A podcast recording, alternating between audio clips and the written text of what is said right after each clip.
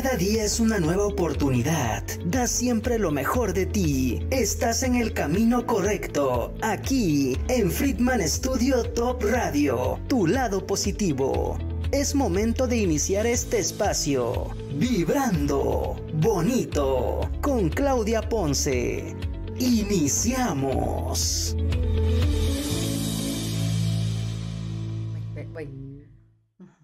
Qué misteriosa es la belleza que encierra su peculiar sonrisa y el destello de sus ojos, ocultando los secretos de sus años y de sus daños. Ese amor acumulado de experiencias, de vivencias, que demuestra lo bonito que es la vida y que nos las transporta. Muchos dicen que la vejez empieza cuando se deja de amar. Ya no hay motivación o curiosidad. Se va apagando ese motor que nos impulsa a volar y a querer vivir. Hola, bienvenidos, ¿cómo están? Pues aquí estamos en su programa Vibrando Bonito y les doy la bienvenida. Estamos Paps, Federico, Claudia, que en un momento se los presento.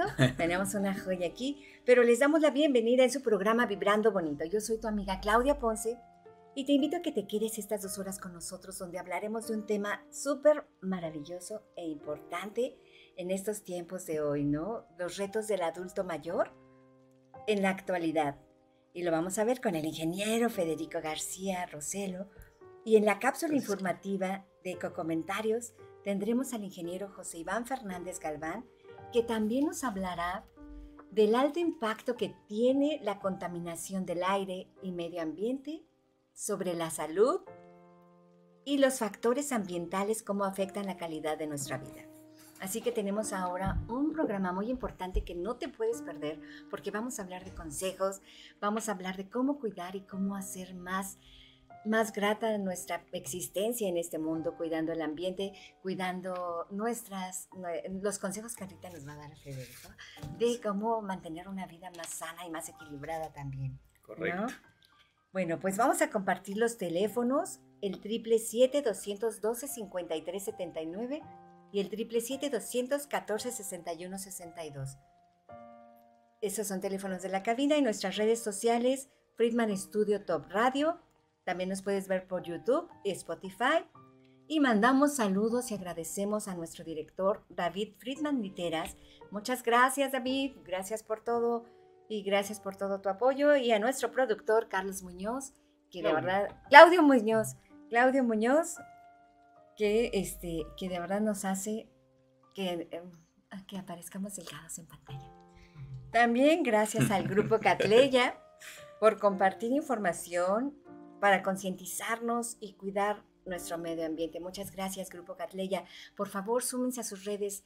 De verdad es, un, es una familia muy bonita donde nos están haciendo conciencia para que cuidemos el medio ambiente y que todo podemos empezar desde casa eh, con pequeñas cosas sencillas, desde reciclar la basura, desde la utilización de bolsas, muchísimas cosas, el cuidado de las plantas.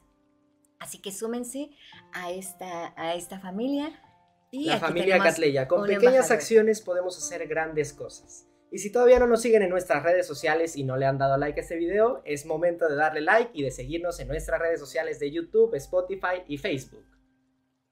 Así es. Y para que tengas un balance bioenergético de mente, alma y cuerpo, te invitamos a que conozcas las terapias alternativas, el par biomagnético médico al 777-224-2140. De verdad, no te vas a arrepentir. Llámales. Es, es muy, muy bonita esa terapia y nos centran de todo. Así que ahora sí, vamos a dar la bienvenida a nuestro súper invitado.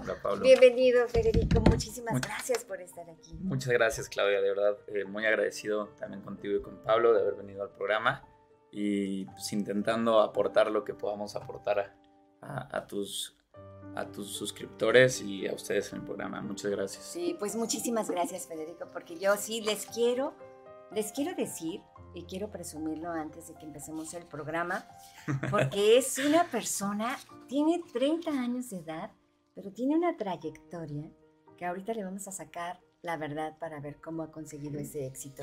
¿Qué fue? Disciplina, este, mordidas, drogas. Eh, solo pasando bonito.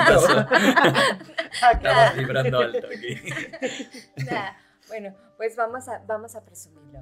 Él es el ingeniero industrial Federico García Roselo, ingeniero egresado de la Universidad Iberoamericana, certificado en Administración Estratégica y Negocios por el Instituto Internacional de Administración de Dortmund. ¿Sí se pronuncia así? Sí. En Alemania. Es especialista en análisis, evaluación y desarrollo de proyectos y operaciones. Colaboró en Grupo Expansión con, como coordinador de publicaciones, evaluación financiera y de proyectos. Participó en proyectos del área de Contraloría del Aeropuerto Internacional de Toluca. Actualmente desarrolla proyectos de salud y asistencia para la vida adulta con programas de gestión, atención, cuidado y prevención de la salud en personas adultos mayores.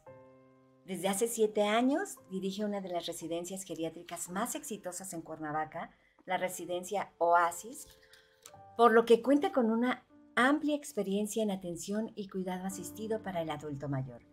Así que le damos la bienvenida al ingeniero Federico. Muchísimas gracias. Muchas gracias, Claudia. Oye, cuéntanos, cuéntanos, porque yo ya dije tu edad. Eh, este, oye, 30 años. No es, no es un secreto, no es un secreto. Eh, pues Claudia, sí, eh, tengo 30 años. Eh, trabajo con adultos mayores desde hace ya 7 años y me encanta lo que hacemos. Eh, me encanta lo que hago y siempre se lo digo a mi equipo de trabajo como no alcanza, no hay energía, no hay dinero, no hay tiempo suficiente si no te gusta lo que haces. Yo fui eh, muy afortunado de que encontré sin querer eh, lo que me gusta y, y, lo hacemos todos los días con mucho cariño, ¿no? Ok. ¿Cómo llegaste ahí? Cuéntanos. Eh, sin querer. Este, pero, pero sin ¿cómo querer. Te fue llevando la vida? Este, este... Pues el grupo de, de, Residencia Oasis me invitaron a administrar en un momento pues medio raro. Yo estaba justo en Grupo Expansión como analista y pues me invitaron a, a trabajar con ellos. Prácticamente era como de medio tiempo nada más para ver qué se podía hacer en el Inter. Eh, y le fui agarrando mes uno, mes tres, mes seis, de repente se convirtió en un año y ya después platicamos y me gustó muchísimo y ya me, me decidí quedar aquí en Cuernavaca. Wow. Entonces sí fue un poco curioso mi introducción al mundo de la geriatría eh, aquí en Cuernavaca. Oye, y ya son siete años. Híjole, sí. ¿Se pasan?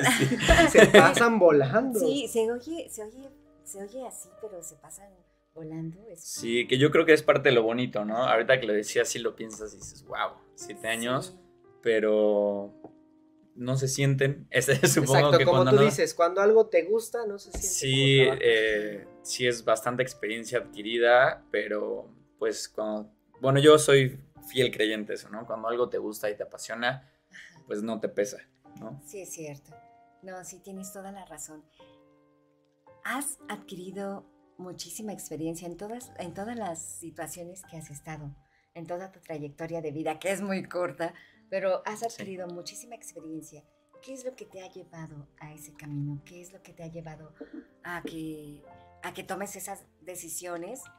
¿Y, y cómo lograste conseguir, por ejemplo, porque para tu edad, muchos a, a esa edad, empezamos a ver, a ver qué es lo que me gusta. Apenas es, es cuando empezamos a madurar, ¿no? Sí, y te decir, empiezas a especializar, ¿qué es me, ¿no? Ajá, ¿qué es lo que me gusta? ¿Tú cómo, cómo fue? Este, o sea, ¿qué?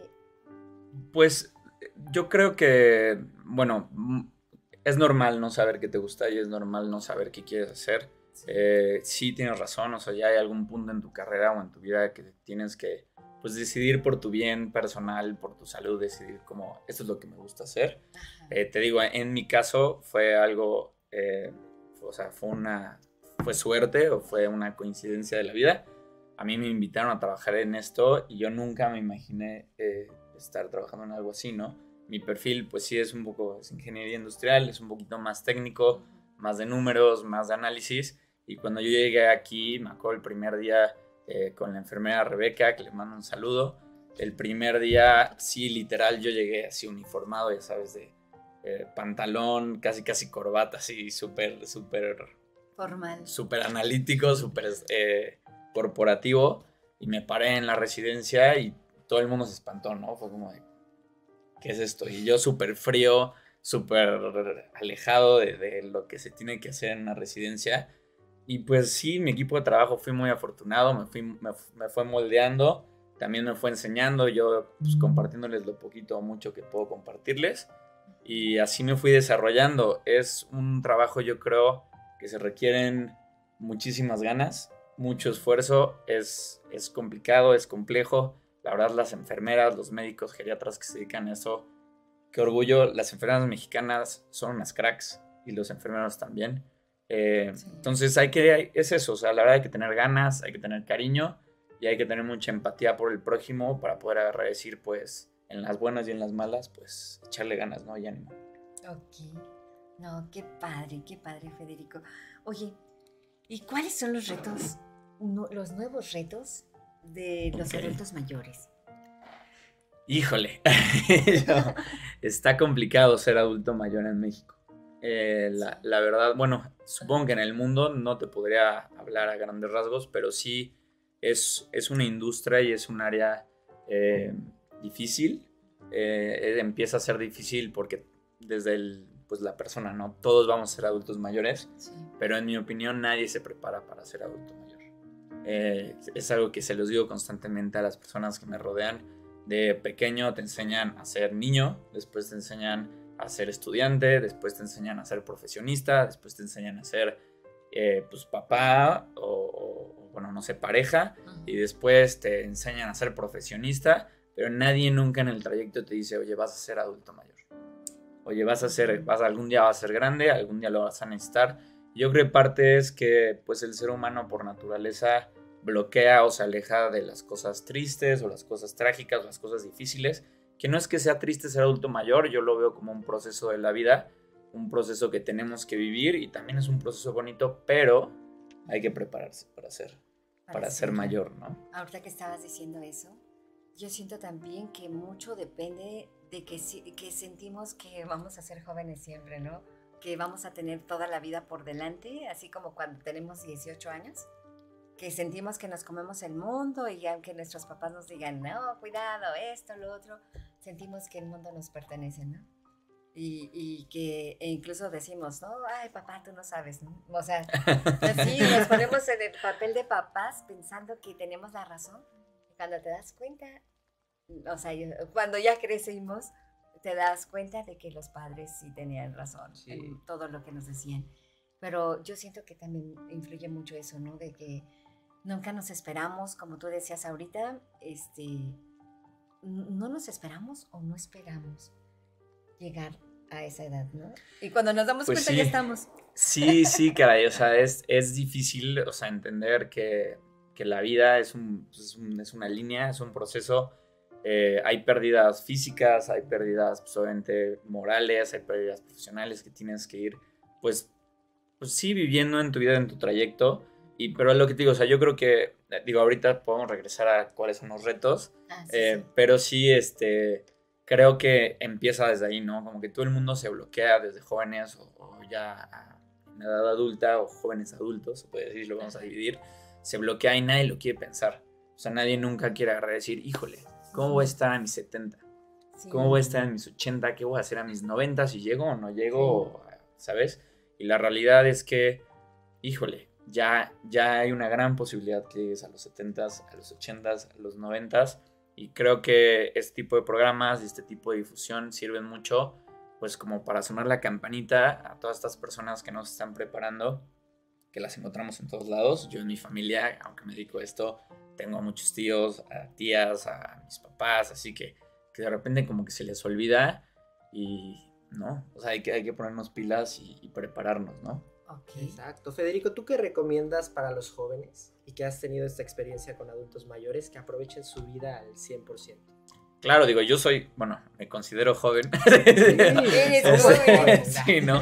Este, em, obviamente sí hay que aprovechar todo momento, hay que disfrutar todo el momento, las buenas y las malas, pues hay que, hay que también digerirlas y aprender de eso, pero este, yo creo que no tenerle miedo a, la edad o al proceso en el que estás. Muchas veces este, suena a que vas rezagado, o suena a que vas adelantado, o suena a que ya estás muy joven, o suena a que estás muy viejo. Yo creo que no hay edad. La edad es, es un número. Eh, yo conozco gente súper, súper, súper exitosa, eh, más joven que yo, o sea, mucho más joven que yo. Conozco gente súper, súper exitosa, muchísimo más grande que yo. Y yo creo que hay que perderle ese paradigma de la edad y ese paradigma de, ay, es que mi situación ahorita es esta, digo, la situación te la pones tú, la armas tú, la planeas tú. Y mi consejo para los jóvenes es eso, o sea, disfrutar a tus papás, disfrutar a tus abuelos, disfrutarte a ti como persona. Y eso sí, o sea, que yo creo que va a salir varias veces en el programa, es las decisiones que tomas hoy es, se hacen como bola de nieve a favor y en contra. Entonces, cuando tienes 18, cuando tienes 15, afecta a tus 25. Cuando tomas decisiones positivas a los 25, afectan a tus 30, 35, 40 a los 50. Y eso todo, ¿no? Digo, económicamente, físicamente, psicológicamente, que mucha gente se olvida. Entonces hay que darle mantenimiento al cuerpo, hay que dar mantenimiento a la profesión, hay que darle mantenimiento a la salud y hay que entender eso, ¿no? O sea, el, el FEDE de hoy tiene que proyectar para el FEDE de los 40, para el FEDE de los 50 y es un poquito de todo, ¿no? Disfrutarlo, pero pues también pensar eso que estamos platicando, ¿no? Como de, si vas a tener 40, sí, si vas a tener 50 y cómo quieres llegar, ¿no? Ok, sí es cierto, porque además estaba viendo el porcentaje de, de adultos mayores que antes antes llegar a los 60 ya éramos viejísimos, ¿no? Bueno, ya era, oh, ese señor, no, llegar a los 40, a los 30 ya decían, no, ya está grande, ¿no? Sí, el típico, ¿no? De que yo a tus 30 ya tenía dos hijos, una familia. Ah, sí, o sea, sí, sí, Ya tenía terrenos, casas. Sí, sí, sí, pasa muchísimo. Te han contado, ¿no? me han contado, me han recordado también. Sí, este, es, esa realidad, ¿no? O sea, ya es fácil, eh, gracias a Dios, digo, y gracias a cómo se ha desarrollado la sociedad, ya es más fácil tener, tener 80, tener 70, tener 90, y de verdad eh, va a sonar comercial, pero si quieres, eh, híjole, tener 80 puede ser bien divertido, puede ser bien padre, puede ser bonito, ojo, o sea, los retos, ¿no? O sea, como, como digo, aquí lo podemos platicar de experiencias que he vivido en la residencia, eh, como todo, pues el cuerpo es, es nuestro transporte, se va desgastando, se va acabando, las piernas, los huesitos, pues todo va, va deteriorándose. Pero híjole, si de verdad si lo, bueno, soy fiel creyente de eso, de verdad si lo, si lo planeas bien, si te preparas bien, híjole, ser, ser abuelo, ser adulto mayor, no tiene por qué ser tan, tan difícil, ¿no? Sí. Y muchos creen que es pesado, es difícil, va a cambiar la cosa, pero realmente no, sí. Pues, o sea, sí, o sea, sí. a ver, no, no, tampoco te voy a mentir, ¿no? O sea, ser, ser adulto mayor en México, y lo platicabas, conlleva muchos retos.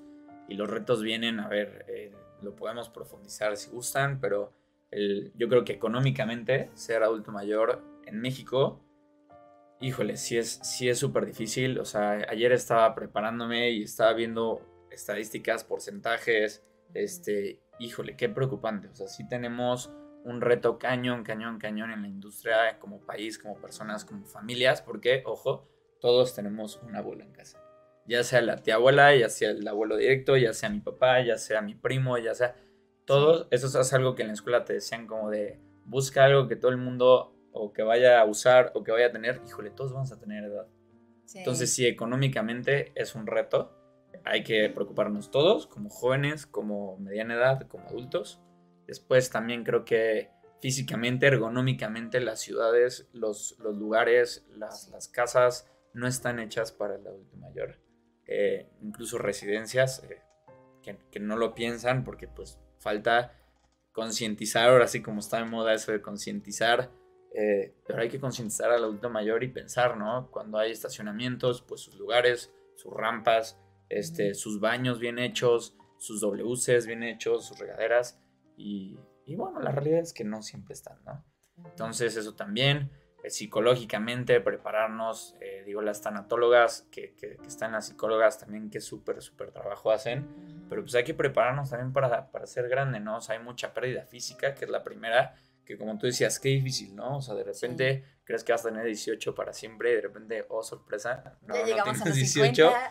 Y hay que prepararse mentalmente, ¿no? Como, ok, pues tal vez algún día te toca usar un bastón, una silla de ruedas, que te ayude el nieto, que te ayude la, pareja o que te ayude pues, un asistente. Y pues hay que prepararse también psicológicamente.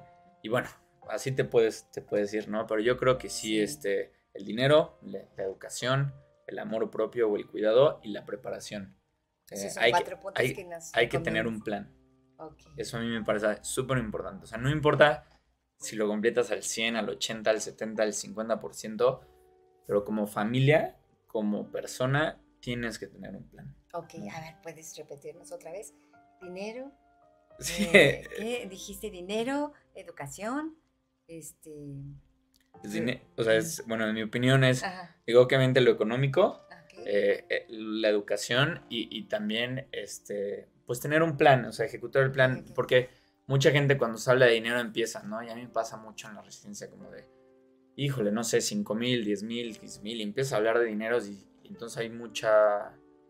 Es, es, es, es muy pues diferente para, para cada persona. Eh, cuánto es mucho, cuánto es poco, entonces no voy a hablar ni vamos a, montar cifras, pero lo que sí voy a hablar y sí voy a montar es un plan. Independientemente de la posición que estés económicamente, financieramente, eh, de educación, de desarrollo profesional, hay que tener un plan. O sea, no, no, no pasa nada si, si tu plan es con 5, con 10, con 100, con, o sea, no importa, el número es indiferente, pero hay que tener un plan, una estrategia para cuidar a tu papá, para cuidar a tu mamá, para cuidar a tus tíos, para cuidarte a ti mismo y decir, yo con esto, en mi opinión, estoy súper padre, súper bien, voy a estar muy contento y ejecutar ese plan para llegar eh, bien, ¿no? No, y tienes toda la razón, ¿no? Y, yo siento que dentro de ese plan, siempre tener en, en, eh, enfrente eso, ¿no? De que siempre es con respeto y amor. Es correcto. Sí, siempre con mucha empatía, mucho respeto y mucho amor. Sí, porque a veces se nos olvida, ¿no? Que eh, estamos en una edad y, vemos a nuestros papás y los vemos como si también nos fueran a durar muchísimo. No nos damos cuenta a veces de, todo lo que necesitan o sus necesidades, ¿no? Nosotros sentimos que todavía pueden y que, y que siempre van a durarnos, ¿no? Híjole, Claudia, pues eso es que eso sí es, es, es todo un tema, porque el, el, trabajo también viene con las personas que te rodean, también ellos están perdiendo, también ellos están viviendo un cambio, un cambio físico, un cambio pues, moral, un cambio en la persona. Mucha gente incluso, digo, no sé si te ha pasado que eres dependiente de tus papás. Sí. y los latinoamericanos, los, los mexicanos en sí, tenemos una jerarquía en las familias muy marcada que pues todos volteamos a ver para arriba y de repente pues mi papá, mi mamá, mi abuelo, es como que la jerarquía ahí, va. Y de repente me ha pasado con amistades, con personas que convivo, con los tutores que están en la residencia, que de repente pues te toca liderar. O sea, te toca a ti ver por tu papá, te toca a ti ver por tu mamá o por tu abuela, y hay un cambio. Pues sí, o sea, sí hay, también hay un proceso familiar tanatológico en, en el ambiente que rodea al, adulto mayor que hay que, trabajar, ¿no? Y cuidar. Sí. ahorita, por ejemplo, que estabas diciendo eso, ¿no? De cuando dijiste te toca liderar. ¿Qué es más difícil para, para ti ahorita con esa experiencia? A ver si, si tú me puedes sacar de esta duda, ¿no? ¿Qué es lo más difícil? El convencer o el decirle a una persona mayor, ¿no? Eh, eh, la situación, porque hay muchas que no se dan cuenta e, e incluso ya ves que vuelven a ser niños. Entonces es, es, muy difícil con ellos luego muchas veces entablar una comunicación o decirles, ¿sabes qué? Esto y ellos, no, no, no, o sea, es, es difícil. O sea, tú dices en cuanto a la toma de decisiones. En la toma de decisiones, pero aparte, aparte de la toma de decisiones, ¿qué es más difícil decirle a la persona mayor lo que está pasando o, o al que le está cuidando? Al que le corresponde tener ese pues, liderazgo. Pues a ver, mira, a ver, te, voy a dar como lo que nosotros hacemos o lo que a mí me gusta como decir. O sea, yo, yo creo que tienes que ser muy transparente en lo que está pasando. O sea, siempre ser muy transparente. No, cada quien tiene su estilo, puede ser muy frontal, puede ser muy indirecto, pero sí muy transparente. Y lo que la verdad se olvida muchísimo y lo vemos muchas veces, a ver, aunque, aunque no estés en una posición para tomar alguna decisión de importancia, ya sea porque tienes un deterioro pues cognitivo o físico o, o, alguna enfermedad o no enfermedad o esté súper bien, pero nada más no te tomen en cuenta, como tú dices, híjole, nosotros sí siempre les decimos como de, el residente, el adulto mayor, la persona, tiene que estar en la mesa. O sea, si se va a hacer una votación, un consejo, una conciliación, una toma de decisiones, estamos tú, Claudia, Pablo y yo y vamos a decidir sobre la tacita de té, que es nuestro adulto mayor.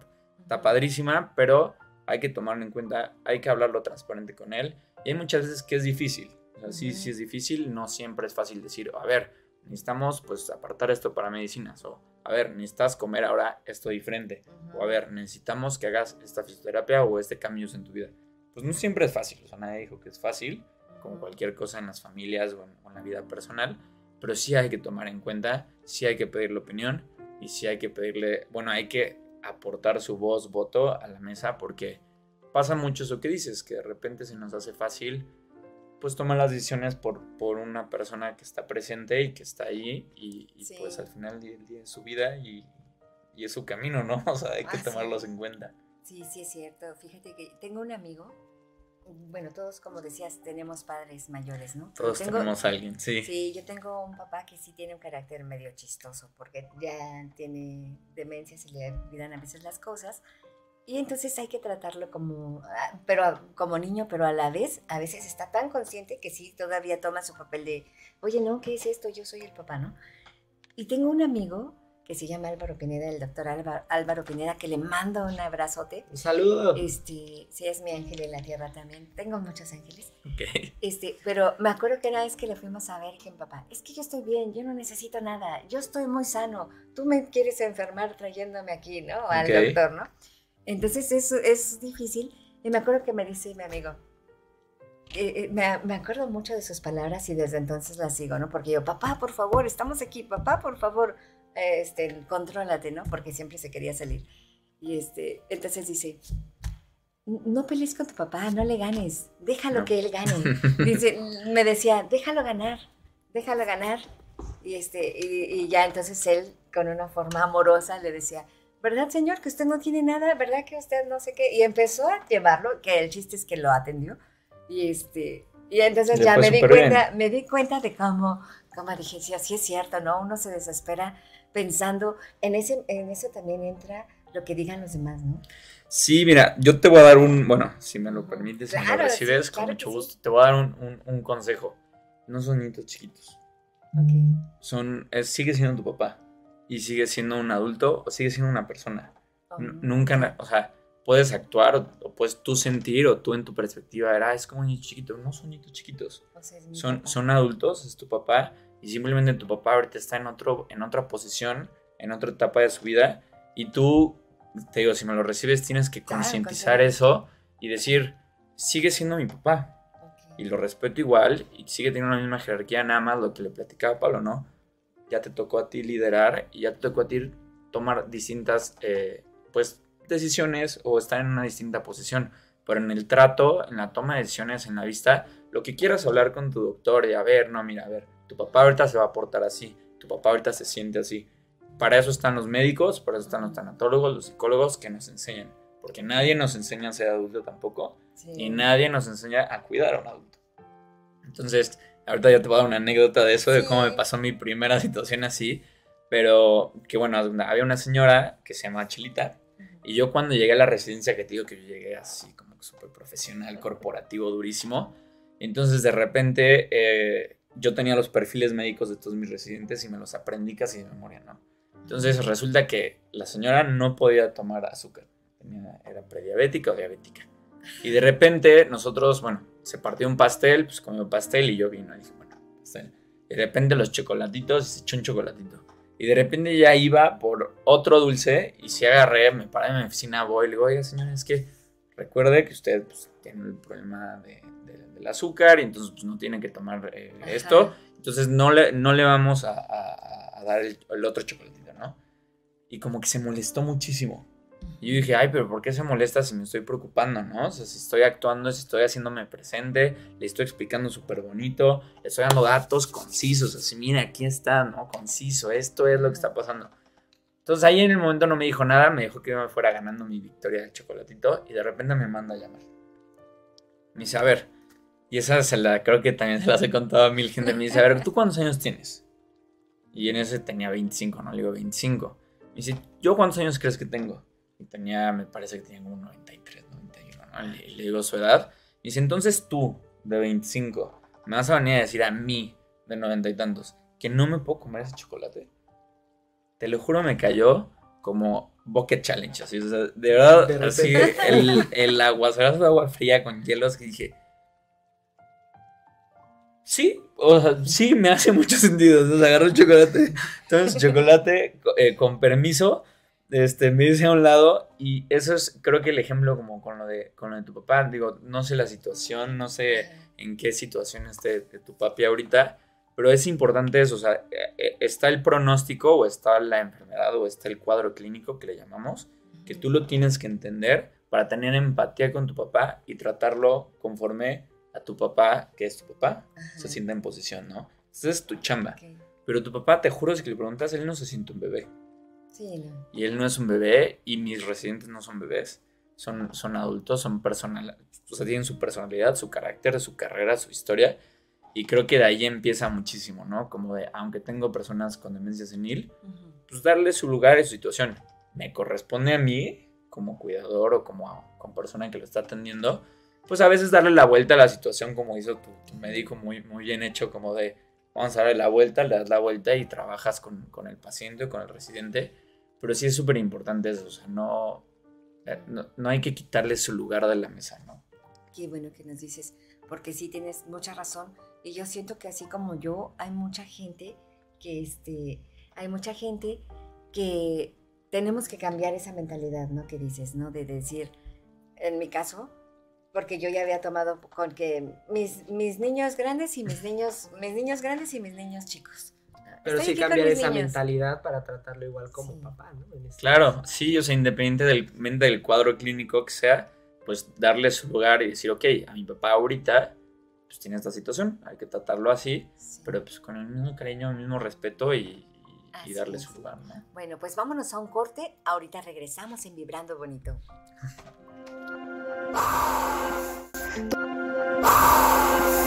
Toma un respiro y sigue vibrando bonito. En un momento regresamos.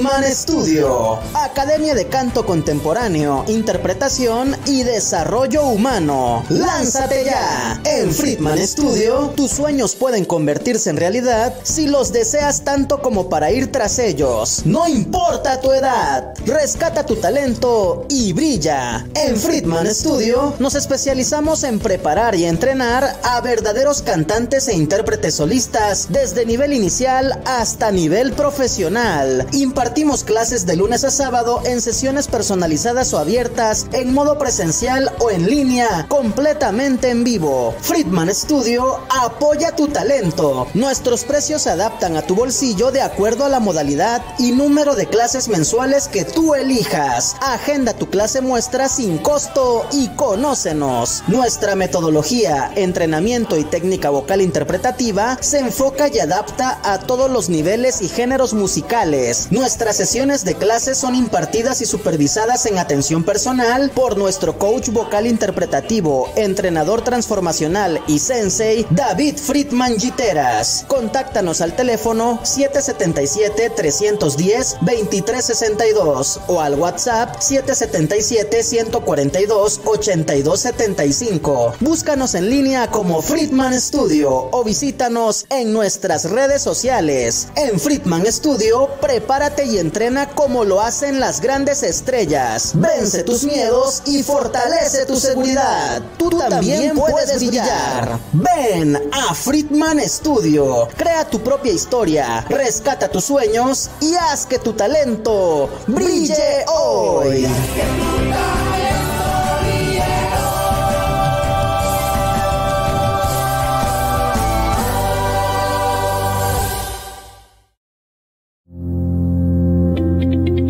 acompáñanos para que todos juntos sigamos vibrando bonito. Continuamos.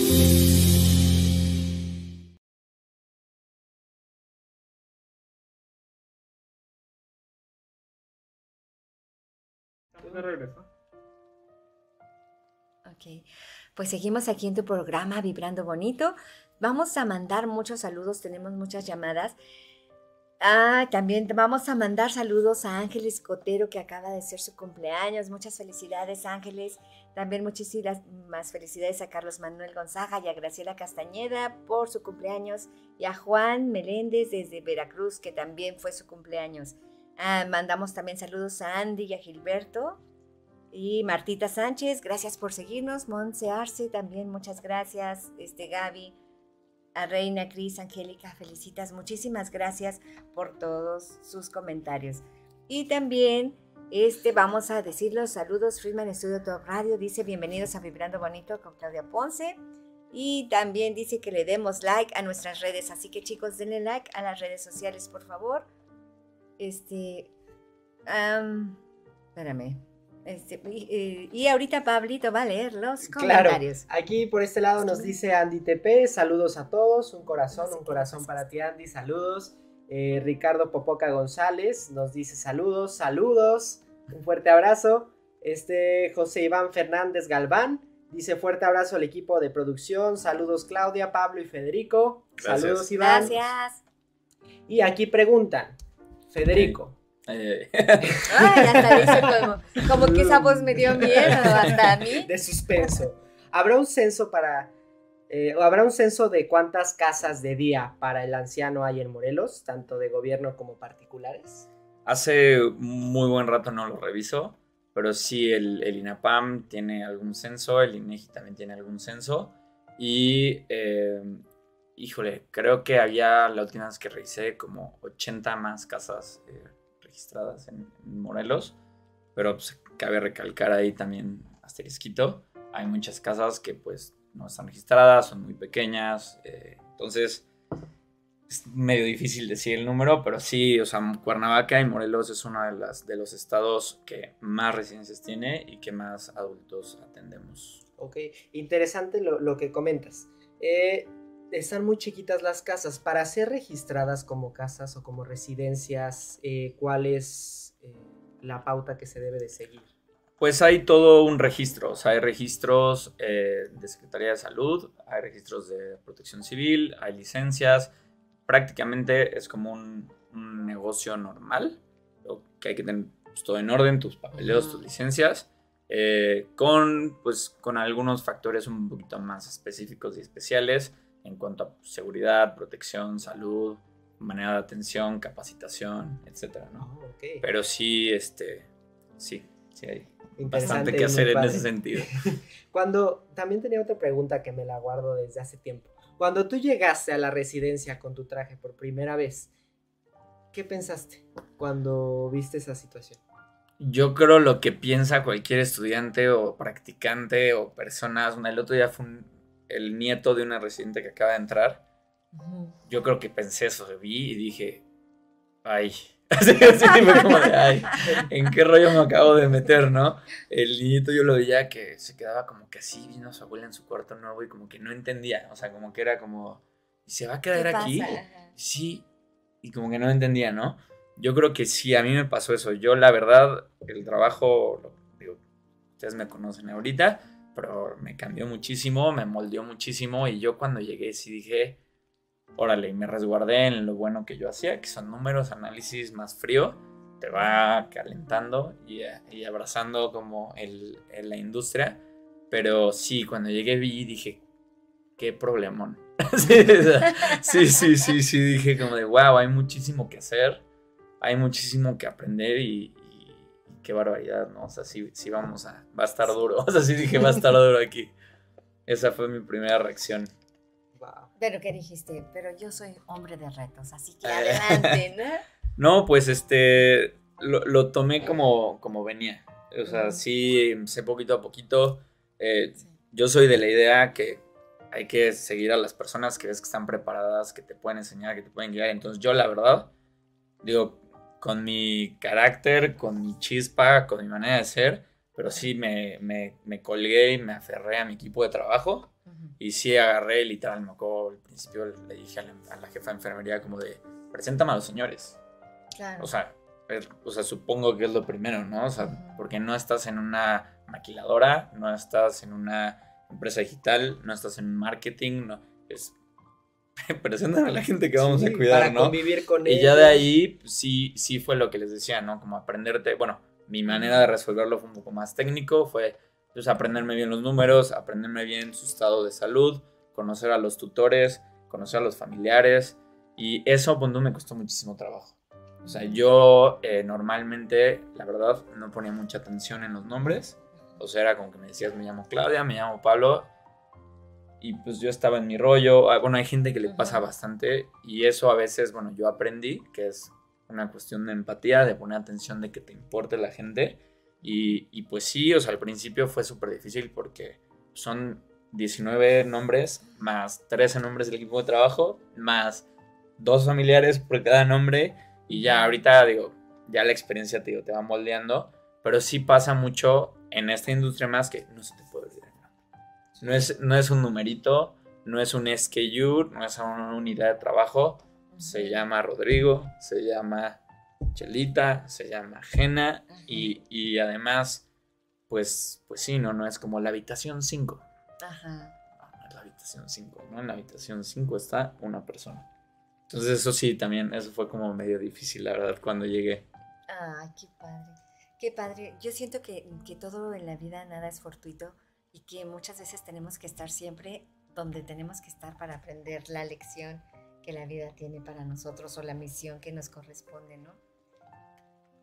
Híjole, pues a mí también me gusta pensarlo así. Yo siento que aunque la vida no, o sea, si no te acomodas solito, yo creo que tú te acomodas. Eh, vas buscando lo que te hace sentir bien y vas buscando donde te sientes a gusto y donde te puedes desarrollar bien y decir, soy bueno para esto, ¿no? O sea, esto es lo que, lo que me da para, para estar contento. ¿Cuál es la mayor problemática que te has encontrado en la residencia? Que digas, esta problemática ya sucedió con esta persona, también con esta persona, con estos familiares. Ok. Em, bueno, a mí me gusta pensar en la residencia como un círculo alrededor del residente. Eh, yo siempre les hago el dibujito en la hoja a mis colaboradores y a los familiares, porque como te decía, hay un trabajo también con los familiares. Entonces yo creo que la primera problemática es que a veces eh, el residente llega a vivir con nosotros y eh, pues no es que quede a sus expensas, pero la participación de la familia como que se reduce a veces, ¿no? Y hay que recordar que es un círculo benéfico. O sea, el residente está en medio, después están los operadores, que somos nosotros en la residencia del día a día, después están los familiares, que es su círculo de apoyo, y después está el especialista o médico, ¿no? A mí me gusta como englobarlo en, esas, en ese triangulito de, de, positivo y la comunicación, los recursos, la experiencia, todo tiene que venir en un círculo positivo. ¿Por qué? Pues porque los familiares nos dan un poquito de información y aparte le aportan muchísimo al residente, ¿no? Al final es su sistema de apoyo moral, físico, eh, motivacional. Nosotros pues estamos empujando la carreta, haciendo el día a día, se podría decir que físico, bañando, vistiendo, eh, animando, este, dando las medicinas en tiempo y forma, cuidando, preocupándonos y después está el especialista o el médico que es el que nos va dando la pauta de, ok, como te decía, ¿no? Va a sonar un poquito frío, pero para entender esto es el mantenimiento de la persona es este, ¿no? Vamos a buscar esta alimentación, vamos a buscar estas medicinas. Entonces eso es como un reto que de pronto, no por lo menos a mí de, pronto pasa que nos volvemos tan buenos apoyando, cuidando, asistiendo, que de repente yo lo entiendo de la siguiente manera. O sea, tú si vives en México y tu mamá está en Cuernavaca, a veces no se puede, ¿no? Y ese es un proceso de la vida. Hay un médico que, que, me gusta cómo lo ve, que, que a veces dice que los, los, residentes le preguntan, es que mis hijos ya no vienen, ¿no? Es que mis hijos no les importo. Claro que les importas. Claro que vienen, digo, no vienen igual y cinco días de la semana porque viven en México, viven en Querétaro, viven en Guadalajara. Tengo tutores que viven en París. Entonces igual ya están alejados, pero sí les importas. Y hay gente, también hay que entender eso cuando uno es mayor. Así como cuando tú tuviste 50 o 40 y vives con tus hijos, tu familia, tu realidad, tu trabajo, tu profesional, tus hijos también son profesionales. Y tus hijos también están viviendo su vida de hijos. Entonces hay que también como adulto mayor entender que están viviendo su etapa de vida y tú estás viviendo la tuya. Entonces, eh, e, eso es como súper importante, ¿no? La expectativa que tienes de, tus hijos o tus familiares, pues hay que tener una expectativa eh, clara de, de, qué es lo que vas a recibir como hijo, como papá y qué es lo que puedes tener. Y así como tú dices, ¿no? Transparente, claro, o sea, sin rodeos, ¿no? Necesitamos mucho de muchos así como que le queremos yo, tapar. Yo creo que es un paradigma en el latinoamericano y en el latino, en el mexicano. Somos súper familiares, somos súper apapachadores, somos súper, súper eh, amistosos, así eh, cálidos con la familia. O sea, yo tengo, gracias, tengo una familia que nos juntamos 20, 25. O sea, siempre se lo digo a mi abuela como, es amor bruto, así en bruto, así, pum, amor, así, pum, ¿no? Entonces el latinoamericano, el latino es muy así, pero sí también se vale ser, digo, transparente y decir, pa o ma, a ver, te, te amo, te adoro, te quiero muchísimo, pero trabajo ocho horas al día pero tengo a mis bebés, a mis hijos o a mis hijos grandes, tengo a mi pareja, soy pareja también, soy hijo, soy pareja, soy profesional, soy trabajador, soy este atleta, digo, no sé, ¿no? Pero tú también tienes tu vida y es este pedacito de mí es el que te voy a dar. Con mucho gusto, con atención, con cariño. Recíbemelo, ¿no? Y del otro lado decir, ah, pues está padrísimo. Esto es lo que me da mi hijo o mi hija o mi familiar. Estoy súper contento con eso. Sí. Mira, em, déjame, ay, perdóname. Nada más déjame terminar de leer los mensajes porque luego, luego yo tengo problemas con las que se me van. Mira, Anti TP, Marisol y José Iván Fernández, este, muchos saludos, muchas gracias. Este dice un fuerte abrazo al equipo de producción. Saludos Claudia, Pablo y Federico. José Iván Fernández dice Federico Abraham. Ya, ya, ya, ya, estoy Desde aquí, desde Marisol, Marisol. Marisol dice saludos al equipo de Vibrando Bonito. Dice Claudia, tú eres el mejor ejemplo, el amor, comprensión, tolerancia, atención que le tienes a tus papis. Ese ejemplar. Ay, muchas gracias, amigo. Ena Martínez, ah, Ena María Literas Jiménez, muchas gracias por siempre seguirnos. Dice una felicitación al programa Vibrando Bonito. Muy buen tema el de hoy. Y un saludo afectuoso, Claudia Ponce, para ti, para ti y tu invitado especial, Federico García ah, Muchas, muchas gracias. Dios bendiga a todas las personas que tienen la capacidad tienen la paciencia y el cariño para las personas mayores. Wow, sí, la verdad. Catleya, Catleya S.A. también dice saludos Claudia, Pablo y Federico, excelente programa. Amemos a nuestros adultos mayores. Andy Tepe también nos manda muchos corazoncitos, muchas gracias Andy. Dice Catleya, cuidar el medio ambiente es fundamental para el futuro de todos, pero es básico en este momento para la salud de nuestros adultos mayores. Y aquí tenemos a una amiga, Ruth Reyes. Es una, una muy, muy, gran, muy gran abogada. Una, gran abogada. Una, gran abogada. es una gran abogada, un gran ser humano. Y te mandamos un fuerte abrazo, amiguita. Saludos. Y dice, saludos amiga, muy buen tema. Una pregunta, ¿cómo dar seguridad a los familiares de que su adulto mayor será bien tratado a ver, justo, justo es algo que ahorita te iba a decir que me dijiste, a ver, ¿cuáles son las problemáticas, no? Parte de esa es, eh, si lo piensas o si lo ves, cuando tú llegas a una residencia o a un hospital o con un médico, damos un, un, salto de fe en el cuidado, ¿no? Realmente, digo, puedes ser una persona muy analítica y hacer tu chamba. Yo he tenido tutores que llegan y me encuestan. O sea, es una entrevista de 60 minutos de, a ver, ¿y cómo cambias las camas, y cómo cargas a los señores, y cuánto personal tienes, y cuántos eh, residentes tienes, y cómo desayunan, así, o sea, y es importante, obviamente es importante conocer a Federico, conocer a la jefa de enfermería, conocer al médico, conocer las casas, ¿no? Es, lo que hay que hacer. Eh, pero eh, yo, yo creo que las residencias están cambiando mucho, han, han, evolucionado mucho junto con el adulto mayor, que sus expectativas y su demanda es diferente. Entonces, así como los productos normales que compras en el súper que vas demandando más y pidiendo más, creo que las residencias han tenido que evolucionar cambiando y dando más o cambiando sus sistemas. Y este igual, o sea, sí me lo voy a tener que aventar, aunque sea de como de comercial.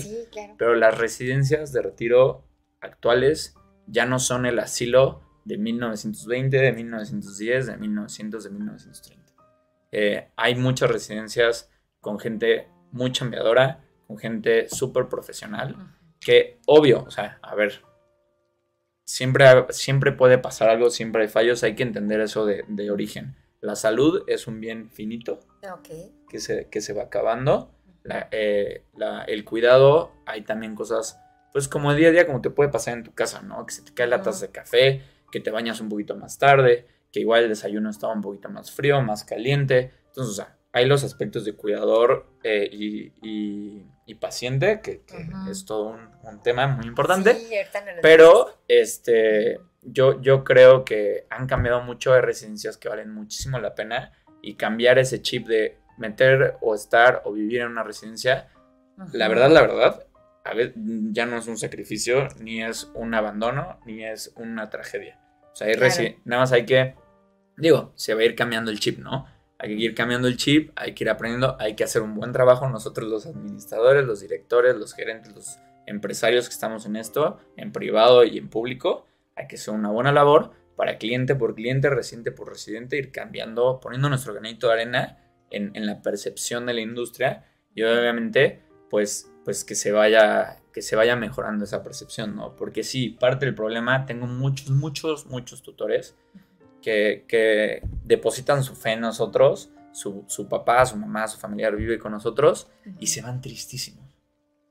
Y los ves súper agobiados, o sea, pero con un agobio que, o sea, yo he tenido que platicar con personas y decirle, tranquila, o sea, de todas maneras no es cárcel, se puede ir cuando él quiera. Esa es una, ¿no? Dos, digo, han cambiado mucho, o sea, tu papá y mamá puede irse cuando quiera, o sea, puede entrar y salir, te lo quieres llevar a desayunar, adelante. Esta es su casa, es una extensión de la casa Nada más que estamos armados hasta los dientes, ¿no? Nada más es su casa, pero aquí no se me va una medicina. Pero aquí está la enfermera que lo va a ayudar a bañarse, a cuidarse, que te va a dar tiempo a ti de ir a trabajar, tiempo a ti de ir a ser papá, tiempo a ti de ir a hacer tu deporte. Y aquí está tu papá. Nadie se está muriendo, nadie se está sacrificando. Pero cambiar ese chip es difícil y solo te digo, o sea, no hay varita mágica, hay que hacer un buen trabajo, hay que tener buenas experiencias para que cuando vaya alguien con su papá ahí, se pueda ir y decir, Claudia, no sé lo bien que me fue, inténtalo o cámbiale ese chip a tu papá o a tu mamá, o etcétera, ¿no? Em, y cómo saber si hay una buena residencia, híjole, pues lo, como, como, decía, lo primero, lo primero es hacer bien tu investigación, ¿no? Eh, puedes ir a la residencia, es algo que yo, bueno, nuestro proceso siempre es así, es, por favor visítenos, por favor vean las áreas comunes, por favor platiquen con la enfermera, platiquen con el doctor, platiquen con la persona. Eso es importantísimo, como si fueras a contratar a una enfermera en casa. ¿no? Después la segunda es que esté dentro de tu plan o tus eh, eh, capacidades económicas financieras. Es lo que decía, que haya un plan, ¿no?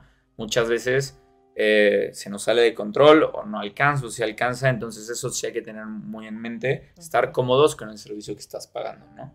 Y eh, la tercera, tener un equipo de trabajo alrededor de ti y alrededor de, tu papá. Es importante ver que pues, esté limpio, que esté bien equipado, que esté en reglamentación, que, el, que ahora sí que, que la gente vibre bonito, que hagas clic. Y te digo que mucho de, de, de, este trabajo a veces yo, bueno, a mí me sorprende porque tú no compras un celular porque te calla bien el de... El de la tienda. la tienda, no. Android, o, sea, ¿no? o sea, tú vas porque dices, ah, pues el celular tiene estos specs y entonces me gusta porque se mueve más rápido y el internet y la cámara, sí.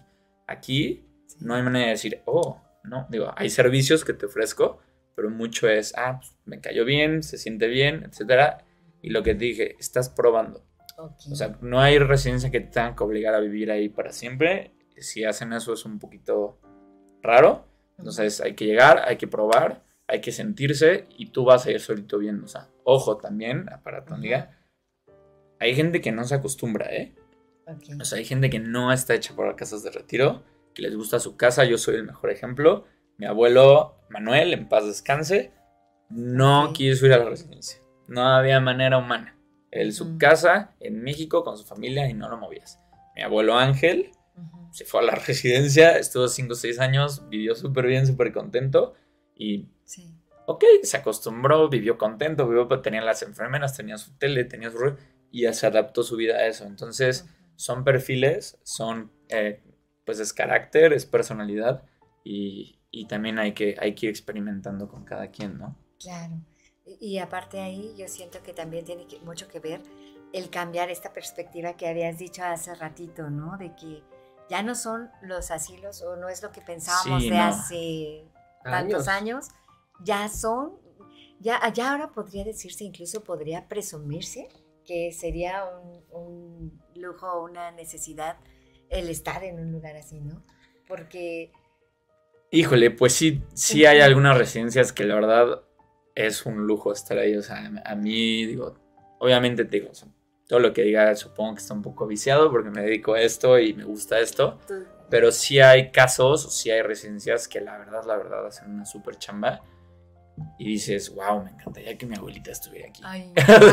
Así como de. Como si fuera un hotel, ¿no? Sí, es impresionante. Hay, hay varias. Hay, hay, varios profesionistas y varios grupos importantes que la verdad hacen un súper trabajo. trabajo.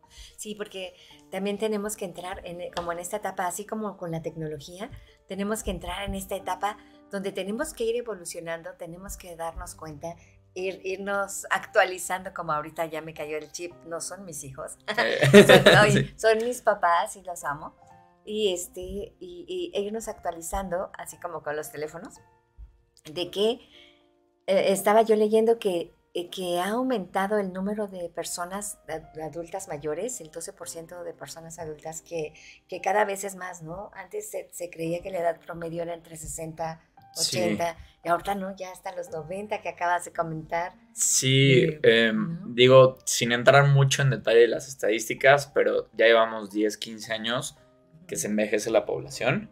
Eh, sí, sí va a haber muchos más eh, adultos mayores en México. Ya hay, o sea, ya ha crecido muchísimo el, porcentaje de adultos mayores y es algo que tenemos que preocuparnos, que tomarlo en cuenta y decir, ok, ¿qué vamos a hacer? Digo, como país en macro, pero como familia en micro. ¿no? Y decir, a ver, ¿cuál va a ser el plan para mi papi los siguientes 10 años?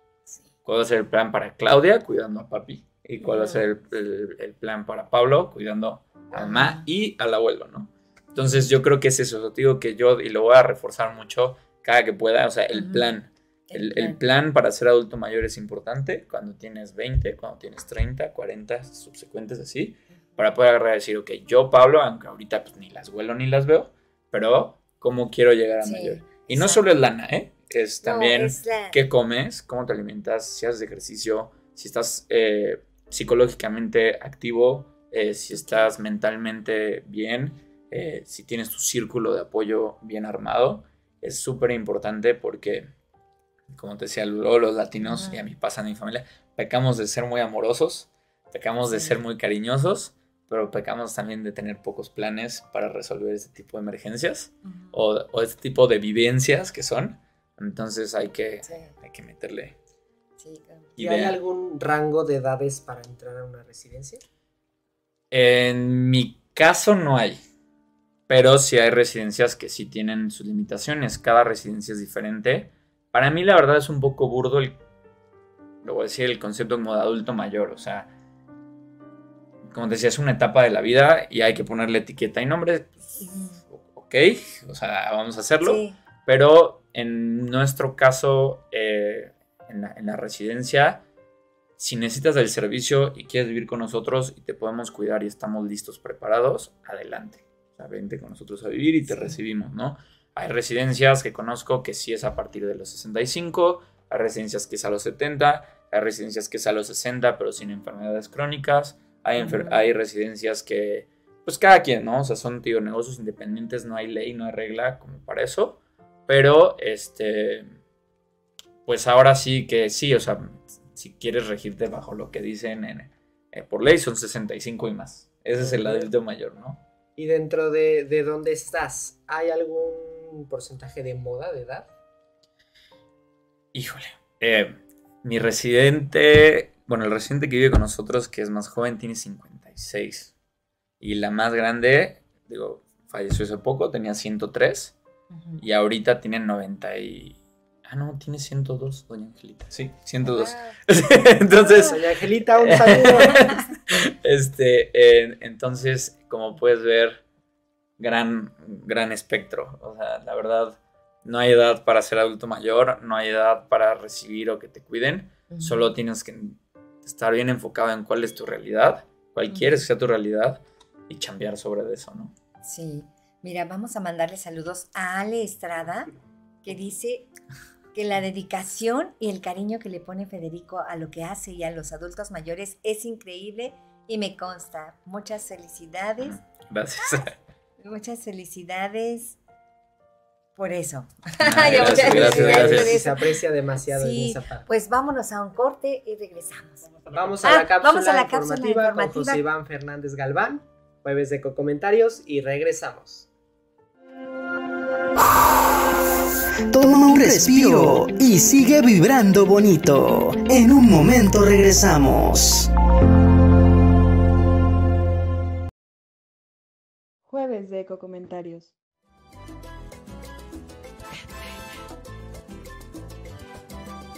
Hola amigos, ¿cómo están? Me da mucho gusto saludarlos a través de este jueves de Ecocomentarios.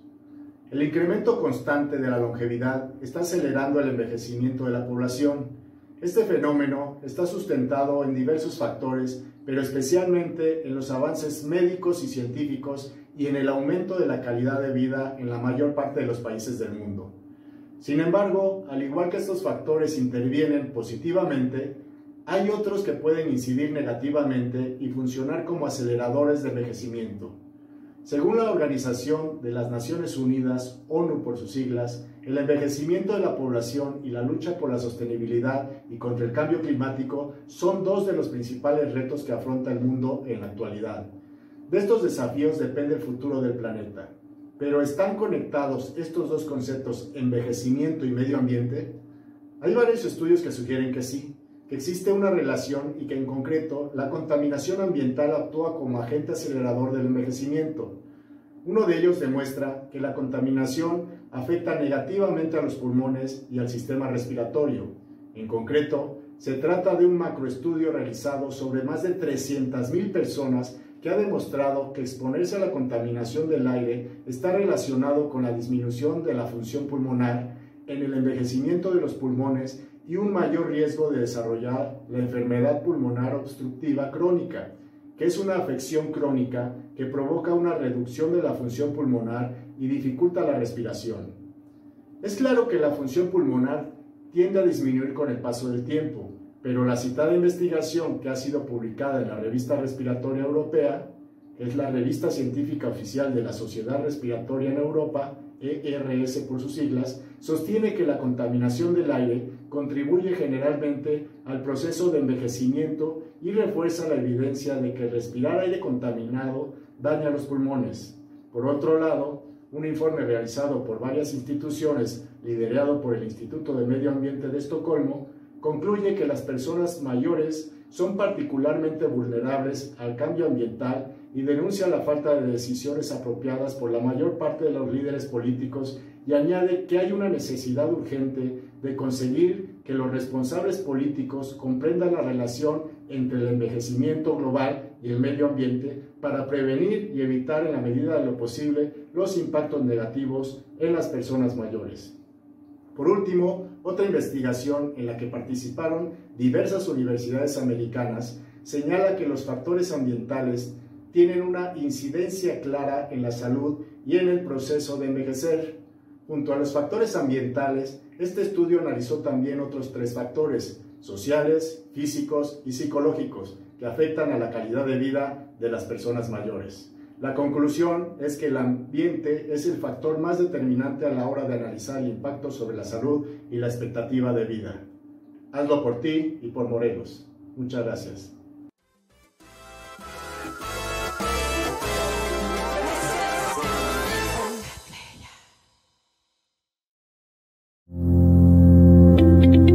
Acompáñanos para que todos juntos sigamos vibrando bonito. Continuamos.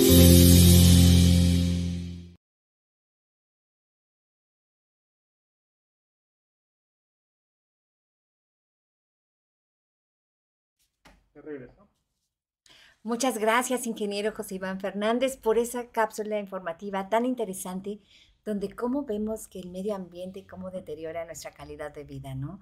Como desde el aire, desde todo lo que... En los adultos mayores. En los adultos mayores. ¿En Oasis hay áreas naturales protegidas? Eh, sí, digo, tenemos nuestras dos áreas de jardín, que son áreas pues, amplias, la verdad está, está muy bonito el jardín. Y creo que, híjole, Cuernavaca y Morelos somos súper, súper este, afortunados de, de, tener el clima que tenemos y de tener las áreas verdes que tenemos, que a veces chelas que le echen ganas en el gobierno, porque si de repente este, nos dejan un poquito a, deber, pero sí es lo que ofrece Cuernavaca, ¿no? hoy y hace, pues, yo creo que 100 años, el clima, eh, las áreas verdes, eh, es, somos súper afortunados de, poder estar aquí viviendo. Okay. Y con la experiencia que has tenido con adultos mayores, ¿cuál crees que sea la relación entre las áreas naturales que hay? En un ejemplo, el oasis y el adulto. Ayuda muchísimo. O sea, definitivamente. Ayuda muchísimo ver jardín, estar en contacto con la naturaleza, ver florecitas, ver arbolitos. Eh, y ayuda muchísimo el clima. La altitud ayuda muchísimo. Yo he visto residentes que llegan con dos tanques de oxígeno 24/7 a número 4, ya ves que tienen como una a número 4 y llegan a Cuernavaca y de repente pues, lo usan 8 horas y de repente en vez de 4 baja a 1 y, y pues, pues, no es nuestro trabajo, ¿va? Es trabajo del clima y es trabajo de la ubicación, es trabajo de la altitud. Entonces, este sí ayuda un montón. Un montón, es súper positivo en los residentes. No, sí, y qué interesante es lo que decías, ¿no? De esta naturaleza. Todo mundo decía, ¿no? Cuernavaca, preciosa ciudad, y pues que tenemos la verdad. De la, eterna primavera. Todo, todos quieren vivir aquí. Yo creo que por eso decías hace ratito de que eh, eh, creció el número de, centros. En, bueno, sí, digo, no, bueno, la residencia empezó ya hace 18 años. ya, ya, tiene bastante la residencia. Este, pero sí ha ido creciendo el número eh, de, pues de casas que, que, les importa el adulto mayor. Eh, pues también por eso, ¿no? Estamos estratégicamente muy bien planteados cerca del DF, con mejor clima, con mejor altitud, con mejor, este, pues es, realmente no es una ciudad, digo, sí es una ciudad grande, pero todo queda relativamente cerca. Este, entonces, pues sí, sí ayuda un montón el clima. ¿Y en qué momento te diste cuenta que esto era para ti, que te gustaba?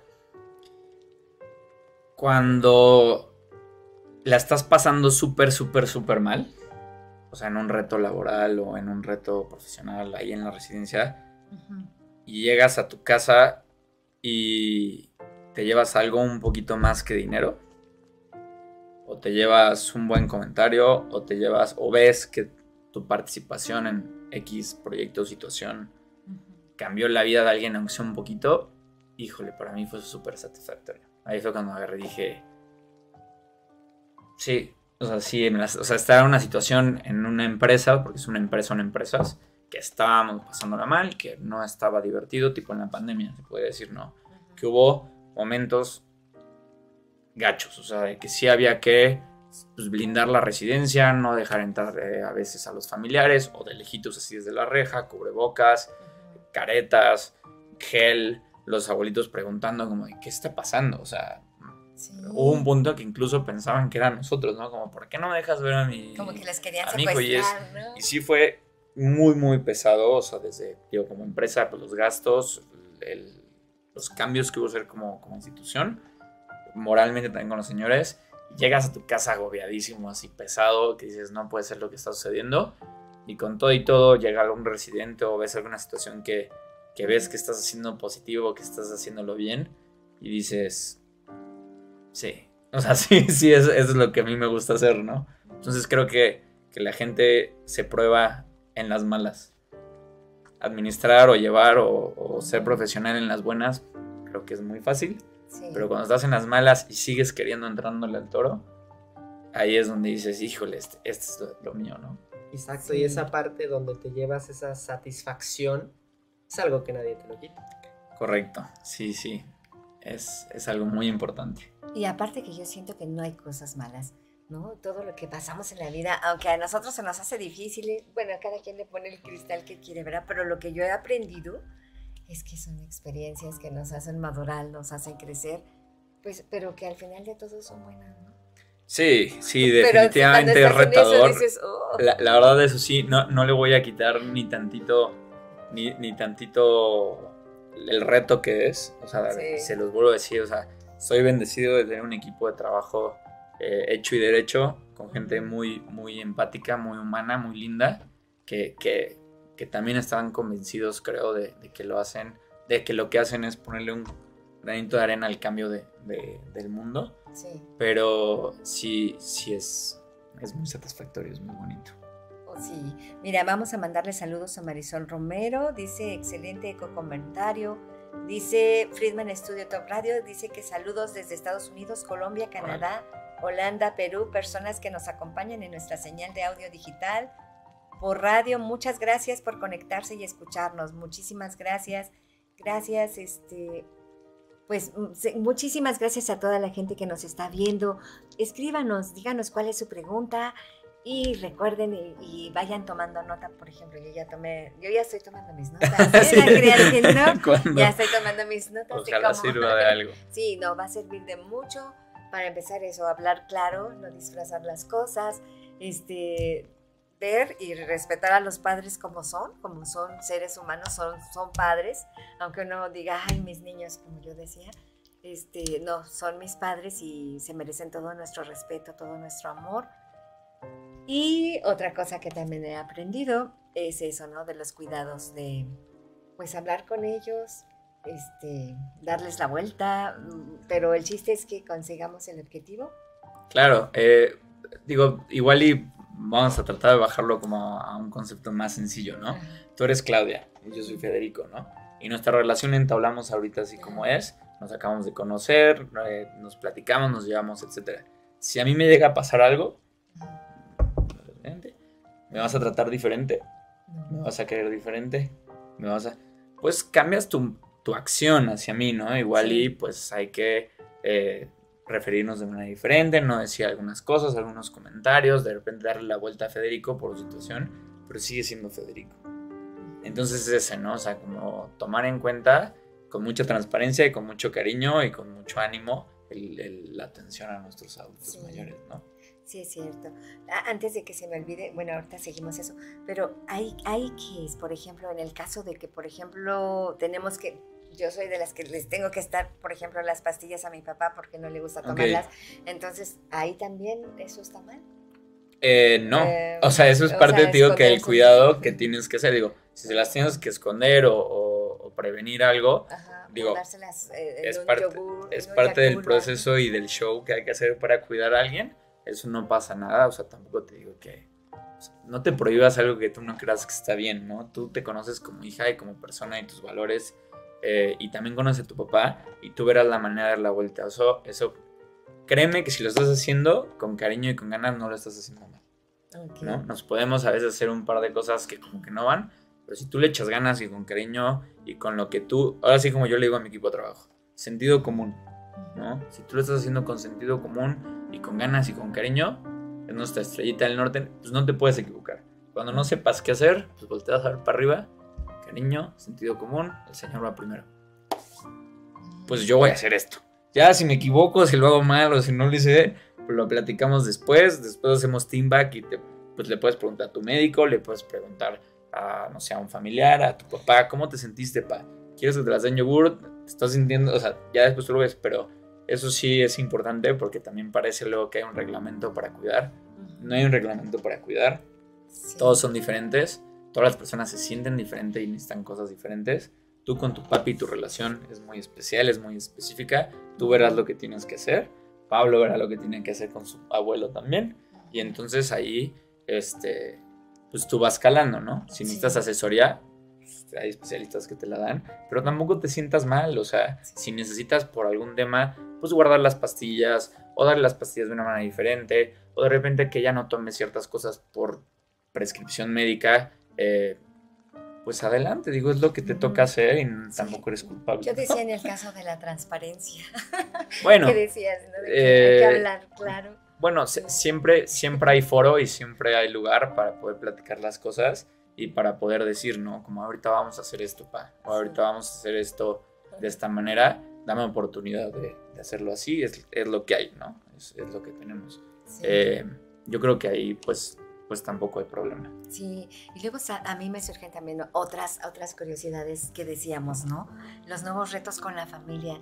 Como hace ratito mencionabas, que es la familia la que más hace sufrir a los seres, a, nuestros seres adultos, a nuestros seres, a nuestros abuelitos, ¿no? Eso somos los que más siento yo que los hacemos sufrir y en el caso que decías hace, hace un momento de, del Señor, ¿no? Que se iba todo acongojado, todo triste. Yo siento también ahí, ¿qué será? El, sentimiento eso de el sentimiento de abandono que uno siente que lo abandona y a lo mejor regresa a es sí digo es súper cultural sí. sí. es súper súper cultural y es algo que aprendemos de chiquitos y es algo que nos meten en la cabeza desde muy jóvenes y está bien, digo, es donde naces y donde vives y lo que te enseñan. Eh, es cosa de ir cambiando el chip, como hemos ido cambiando el chip pues, con otros temas sociales, como con otros temas de identidad, con otros temas de ambientales, como ir cambiando, separando la basura, pues tomando en cuenta a, otro, a otras personas que tienen pues distintas preferencias o identidad, pues es lo mismo, o sea, aquí nada más ir cambiando el chip de que en una residencia es una opción, eso es importante, eso es el escrito Vivir en una residencia es una opción para el adulto mayor. Eh, es una opción más, hay miles. Hay cuidador en casa, hay enfermeras, hay hospital, hay vivir con los abuelos, es vivir con los tíos, vivir con los nietos. Este, pero bueno, eh, justo hace te voy a dar una estadística que vi el otro día en el INEGI. Era 8 de cada 10 adultos mayores viven en alguna eh, residencia con otra familia. Ahí, ahí te das cuenta, o sea, ese, es ahí, o sea, estamos codificados culturalmente a vivir en familia y que tú te vuelves mayor y pues me voy a casa de mi hija, o me voy a, mi casa se viene mi hija, se viene mi nieto, etcétera, ¿no? Sí. Eh, entonces, pues sí, obviamente cuando cambiamos ese paradigma tan fuerte y de repente mi, mi papá o mi mamá o mi abuelo vive en una residencia solo, solo, porque no están solos, yo siempre, eso sí se los digo, aquí no está, nadie está solo, nadie está abandonado. Aquí hay 14 personas que están chambeando diario, cuidándolos, atendiéndolos, queriéndolos. Aquí hay otros 17 residentes que están haciendo comunidad, que comparten cosas buenas, malas, dolores, pasiones, tragedias. Aquí estamos y aquí es un condominio, nadie está solo. Ahora, si tú en tu cabeza quieres hacerte la idea de un tema de soledad, un tema de abandono, etcétera, hay terapias y hay maneras y es un proceso muy natural. Para eso están los psicólogos, los médicos, las tanatólogas, los familiares, para ir cambiando este paradigma y este choque, ¿no? Como de... Sí. Sí, porque es más en la, como tú decías, ¿no? A veces el, adulto de verdad está muy, muy cuidado en los centros, en, en, los centros geriátricos, pero uno, por eso te decía, yo creo que ahí entran nuestros traumas emocionales de niño, no sé qué ahí, ¿no? Porque pues sí, es, te digo, es súper cultural, o sea, es súper cultural, es educacional y lo, que te decía al principio del programa, ¿no? Nadie nunca nos enseña a ser adultos mayores. Así digo, nadie les enseña a ser papás tampoco. Todos hacen, su mejor esfuerzo y hacen lo mejor que pueden y vamos creciendo con ustedes. Pero híjole, en la escuela yo no me acuerdo en ningún momento en que mi maestra me haya dicho, ok, y después eres adulto mayor y te aconsejo tener los siguientes datos a la mano, ¿no? O nunca nadie te dice, a ver, está el INEGI que hace esto, está el Seguro Social que hace esto, está el SAT que hace esto. Nunca nadie te dice como de, esta institución es para el adulto mayor, ¿no? Sí. Eh, entonces, este, sí es, es, un trabajo pendiente que hay que hacer como empresarios, como emprendedores, como eh, también trabajadores de gobierno, como estrategias también familiares pues tomar en cuenta, ¿no? Y digo, oigan, pues, la abuela ya tiene 80. ¿Qué vamos a hacer? ¿Cómo se va a cuidar? ¿Cómo se va a atender? ¿Qué onda con las medicinas? ¿Qué onda con el seguro? ¿Qué onda con la cama? ¿Qué onda con el baño? ¿Qué onda con el WC? Son esos detallitos que hay que tomar en cuenta. Y, pues ir cambiándolo así con el vecino, con, con, con todos los demás para que pongamos atención. Claro, y sobre todo acuérdense de hacer conciencia de esto, ¿no? Como decía Federico, si planeamos, si organizamos, si nos preparamos y si cambiamos ese chip que tenemos para, para decir entre comillas, ¿no? La vida adulta. Acuérdense que la, la vida adulta es donde tú quieras ponerle la fecha, donde quieras ponerle la edad. No existe límite, no existe edad. Solamente eso depende de ti. Así que hay que, hay que echarle ganas, hay que planear para que nuestra vida o sea, para, hay que vernos como una nueva etapa de vida. Una nueva etapa de vida. Son etapas de vida para poder vivirla cómodo, conforme y bajo tus, digo, o sea, porque no hay número mágico, bajo tu expectativa de tu vida, lo que tú quieres para ti, decir, este va a ser mi plan para mí, con eso yo estoy satisfecho. Y eso es ser exitoso, creo, ¿no? O sea, agarrar y decir, ok, pues yo voy a llegar así Y mientras mi vida de adulto mayor, así si yo llego así, es súper exitoso. yo voy a ser súper feliz. Así es.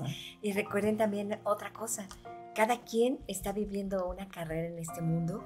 Cada quien su vida es personal, como las terapias, ¿no? Las terapias son personales, son particulares para cada uno, para cada paciente, no es lo mismo. Yo tengo un dolor de cabeza, tú también, pero no es lo mismo para los dos el mismo tratamiento. Y recuerden eso, tengo una amiga, bueno, conocí a una persona que tenía 85 años. Ok. Ah, eh, les voy a contar esta Pero estuvo vaciado porque esta persona siempre, ella fue de las que sí se prepararon que tú decías, bueno, oye, pero ¿cómo? No, no me creas si fue a los 50 o 60 cuando ella decide meterse a un asilo. bueno, no, importa, asilo. Sí, no pasa nada. Ajá, pero ella decía, me voy a ir al asilo cuando tenga tal. E incluso me acuerdo que, porque mi papá cuando era joven, era de las personas, de verdad veía a una persona mayor y la llevaba a la casa, le daba de comer, la bañaba. Mi mamá ya estaba hasta acá, ¿no? Un día en, en un asilo, llevó a, este señor porque no sabía quiénes eran sus familiares y lo lleva allá o al DIF. Primero lo llevaron al DIF, después se fueron para allá, lo llevaron para hacer publicidad. ¿Quién lo conoce? Porque la persona no se acordaba, ¿no? Mira, mi papá decía, no sé cómo fue, pero el chiste es que se hizo cargo de 15 personas del asilo y decíamos nosotros, papá, pero si con trabajos te puedes mantener, así, ¿no? Bueno, ya sabes, ¿no? No, no sé, pero todo lo que era Navidad, Año Nuevo, los llevaba a casa eran parte de la familia, se hicieron parte de la familia. Entonces, este, y eh, eso sí, mi papá era de los que consentidores, porque había una señora que se llamaba Toñita, y ella siempre quería sus taquitos o su tortita de, de Amatitlán, así decía, ¿no? y entonces la metía a escondidas eh, o sea, cosa que no. Y mi papá tenía que decirle a mi mamá, ándale, acompáñame porque ya no me dejan entrar porque como le llevé una torta a Doñita, ya no puedo pasar. Sí, pero si tú vas, sí me van a dejar, ¿no? Y así. Bueno, el chiste es que le fueron poniendo límites. Ahí fue donde aprendimos los límites y cómo cuidarlos. Después de eso, esta persona, te digo, que yo conocí, que tenía, o sea, dice ella que ella decidió, todos sus hijos trabajaban, estaban en otros países, ella estaba sola en México y ella decide irse a un asilo. Vendió su casa y se fue al asilo. Y así ella decía, ¿no? El asilo.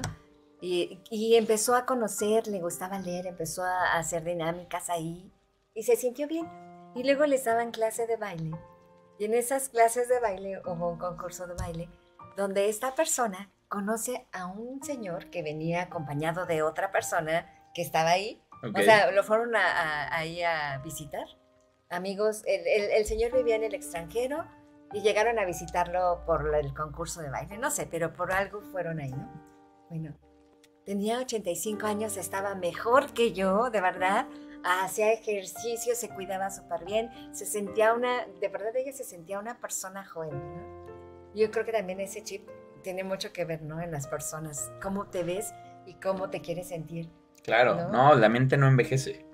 Sí. Sí, la mente no envejece, digo, eso es muy importante decirlo. La, mente, la cabeza es un músculo más. Si lo trabajas, si le das mantenimiento, si, si lo cuidas, eh, digo, se vale estar a veces, pues, vas a vivir pues, depresión, mucha felicidad, ansiedad, todos estos temas que van alrededor de como pues, el cerebro y la mente. Pero, pues, ¿tú has visto un cerebro viejito? ¿no? O sea, la mente no envejece, ¿no? Nada más envejece. lo que yo siempre les digo, la maquinita, pues sí, se, se, va deteriorando. Tengo una residente que siempre me dice, le digo, ¿cómo está señora? Más viejita. Le digo, todos. o sea, todos amanecimos más viejitos, ¿no? Pero sí, o sea, ella, ella, ella, este, pues en su perspectiva, así, así, así lo envuelve y así lo hace. Y también tengo otros residentes que no, es, yo estoy súper bien. Ayer, ayer me aventé, no sé, creo que 45 minutos, una hora platicando con, un residente nuevo súper preparado, súper interesante, un gran profesionista. Y dices, wow, es que este señor, literal, o sea, este señor, lo que decíamos, ¿no? Monta su cabeza en un, en, un cuerpo de 20 y nos hace pedazos a todos. O sea, impresionante su capacidad, su manera de hablar, su experiencia. Y dices, pues sí. Entonces, este pues qué padre, o sea, hay, casos como la, señora que tú dices que muy joven, pues deciden es una amiga de mi mamá, igual tienes no sé, de tener 60 o por ahí. Y ahorita, ahorita estaba vendiendo su refri, su cabecera y no sé qué para ir a una residencia. Padrísima la residencia. Este, y, mi mamá en shock, ¿no? Como, es que cómo, es que si ella ya se, va, entonces yo estoy grande. Ah. ¿Cómo crees? No sé qué. Le digo, no, o sea, cada quien, o sea, ella está viviendo su realidad, sus cosas, su situación, pues, de vida con sus hijos, con su pareja, con su cuerpo, con su mente. Si ella está cómoda y le parece padrísimo y está a gusto, pues adelante, ¿no? No, y además no sabes qué futuro te depara. ¿no? El, hacer un cambio. Yo siento que todas esas personas que hacen ese cambio ah, por decisión propia son, son de verdad mujeres valientes, fuertes, no sé. Pero de verdad, qué reto. Porque esta señora, te digo que en ese concurso, ¿qué crees que pasó? Se pone a bailar con este amigo del que estaba ahí en la residencia, se enamoran. Órale. Salían al cine, salían a bailar. Qué padre. Se casaron y se fue a Estados Unidos. Una historia de amor. Ah, súper bien, ¿no? Yo, yo subí, yo, yo subí en, en, las redes sociales ayer la historia de, de, la señora Lolis. Este, una persona súper extrovertida, o sea, súper interesante, pero muy extrovertida. Y ayer ella se regresó a, Canadá con, con, su nieta, con su hijo, era su sueño, o sea, además es una señora de 60 años, o sea, todo por delante. Este, eh, era su sueño, su nieta, vivir con su nieta, educar a su nieta, estar con su nieta. O sea, era lo que había que hacer. Y ya por fin eh, se, puso bien, ya se regresó, nos manda fotos y los sube en las redes sociales, ¿no? Como les presento a una ex Oasis, ella es Lolis y, la recordamos con mucho cariño y qué bueno que le pudimos ayudar. Entonces es lo que te digo, o sea, no es, no es a fuerza, y tú tienes que calar bien tu situación y decir, ok, para mí ahorita esto está padrísimo y vamos a intentar, ¿no? Así es. Y de todas maneras, pues te puedes enamorar y irte a Estados Unidos a vivir, ¿no? sí, esto, este, no pasa nada. chistoso, ¿no? Que cuando la vimos, ah, no, pero era tan vaciado porque una vez nada, nos encontramos ahí en Plaza Cuernavaca tomando un helado con esta persona. Mira, se hace así se agacha y se, se, trata de esconder y le digo, ¿qué pasó? ¿Por qué te escondes? Ay, es que vas a decir que qué vergüenza, pero es que él es mi novio, ¿no? O sea, que ande saliendo con mi novio y no sé qué, bueno, tienen unas ideas, tienen unas historias de verdad que vale la pena hablar con ellos, yo no sé, están llenos de experiencias, de anécdotas, de historias e incluso lo que parece que es trágico o, sus vivencias, porque pues no todo mundo tenemos la dicha de, vivir a lo mejor todo, todo el mundo de fantasía que pensamos, ¿no? O que creemos, todos, yo siento que todos tenemos esa parte como que donde que queremos borrar a lo mejor, pero que es la parte más importante que nos hace ser los seres humanos que somos y, eh, y, si tú hablas de verdad con ellos y empiezas a preguntarles y, y, los empiezas a transportar a esa etapa, es maravilloso, ¿no? Sí, digo, a mí me, digo, me causa un, un, poco de gracia que es como hablar, o sea, como que los pongamos como en una... Em, en una red aparte, digamos, los, si hablas con ellos, si hablas así, o sea, yo creo que te digo que es, es un, un, poco, un poco eso, ¿no? Nada más es, estás hablando con una persona. Fue niño, fue bebé, fue joven, fue profesionista, fue mayor y ahorita resulta que tiene 80. Pero es una persona, claro que es interesante. Y claro que está enojado, y claro que está feliz, y claro que le duele, y claro que no le duele, y claro que llora y se anima, y también le gusta vivir cosas y platicar, y de repente echarse ahí uno que otro chiste, y también una recordada, ¿no? O sea, pero es una persona más. No, es que.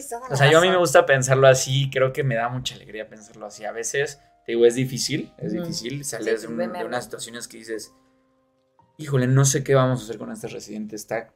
¿Qué calibre? O sea, va a estar difícil y hay que movilizarlo y hay que darle comer y está enojado y además necesita terapia y no sé qué, pero no podemos por el recurso.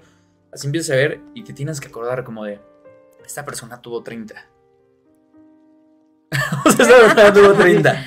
Y, y, X, o sea, pues entras y hay mucha gente que yo lo veo en los estudiantes que vienen a la casa a hacer sus prácticas y lo toman como todo un reto. Cada una que están entrando como a, un experimento. Uh, vamos a la residencia. Y llegan y, uh, un adulto mayor. Y hasta te dicen, ¿puedo ir a hablar con él? ¿Qué haces? O sea, ¿a poco me vas a preguntar? Si vas en la calle y a poco me vas a preguntar, hola, ¿cómo estás? ¿No? O sea, ¿Qué hubo? ¿Qué, ¿Cómo te sientes? ¿Qué necesitas? ¿Te puedo ayudar en algo? Bueno, o no, quiero preguntar de, no. Pero sí es, tío, romper estos paradigmas tan fuertes que tenemos que no hay que sentirse culpables, te lo digo. O sea, a mí me pasa en mi propia casa, llevo años haciendo esto y siguen de repente refiriéndose así como si estuvieran, pues no sé, como si no se pudieran mover o como si, hay pobrecitos, ¿no? Es como, ay, es que pobrecitos, pobrecitos, ¿qué? O sea, son señores que viven en una residencia condominio, que tienen desayuno, comida, cena, actividades, que tienen una enfermera que va y los cotorrea, que los cuida y que los baña y que los viste. Y además tienen otros 17 alrededor de ellos que tienen las mismas cosas que se entienden, que platican. Y, y pues es, no sé, yo creo que es romper un poquito paradigmas, ¿no? Ok, vámonos a un corte y enseguida regresamos. Toma un respiro y sigue vibrando bonito. En un momento regresamos. Jackie Vasco Capelli Reestructura tu fibra capilar y luce un cabello sin frizz, hermoso, sedoso y con brillo. Contacto en Facebook e Instagram como Capelli Sani. Teléfono 777-328-6048. Jackie Vasco Capelli Sani.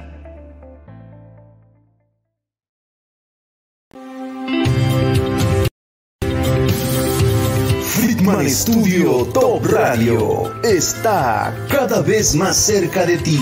Ya nos puedes escuchar y ver en nuevas plataformas. Para escuchar nuestra señal por radio digital, busca y baja nuestra app FS Top Radio para Android en la Play Store o para iOS en la App Store.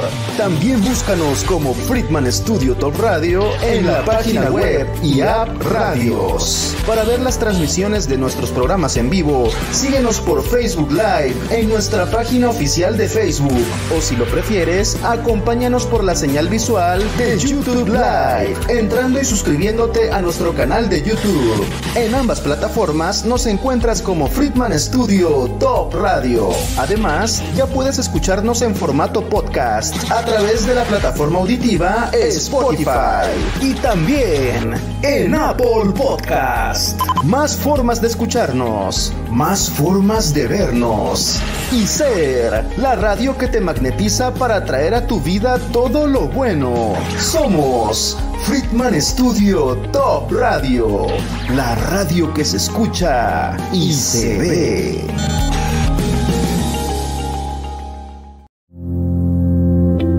Acompáñanos para que todos juntos sigamos vibrando bonito. Continuamos.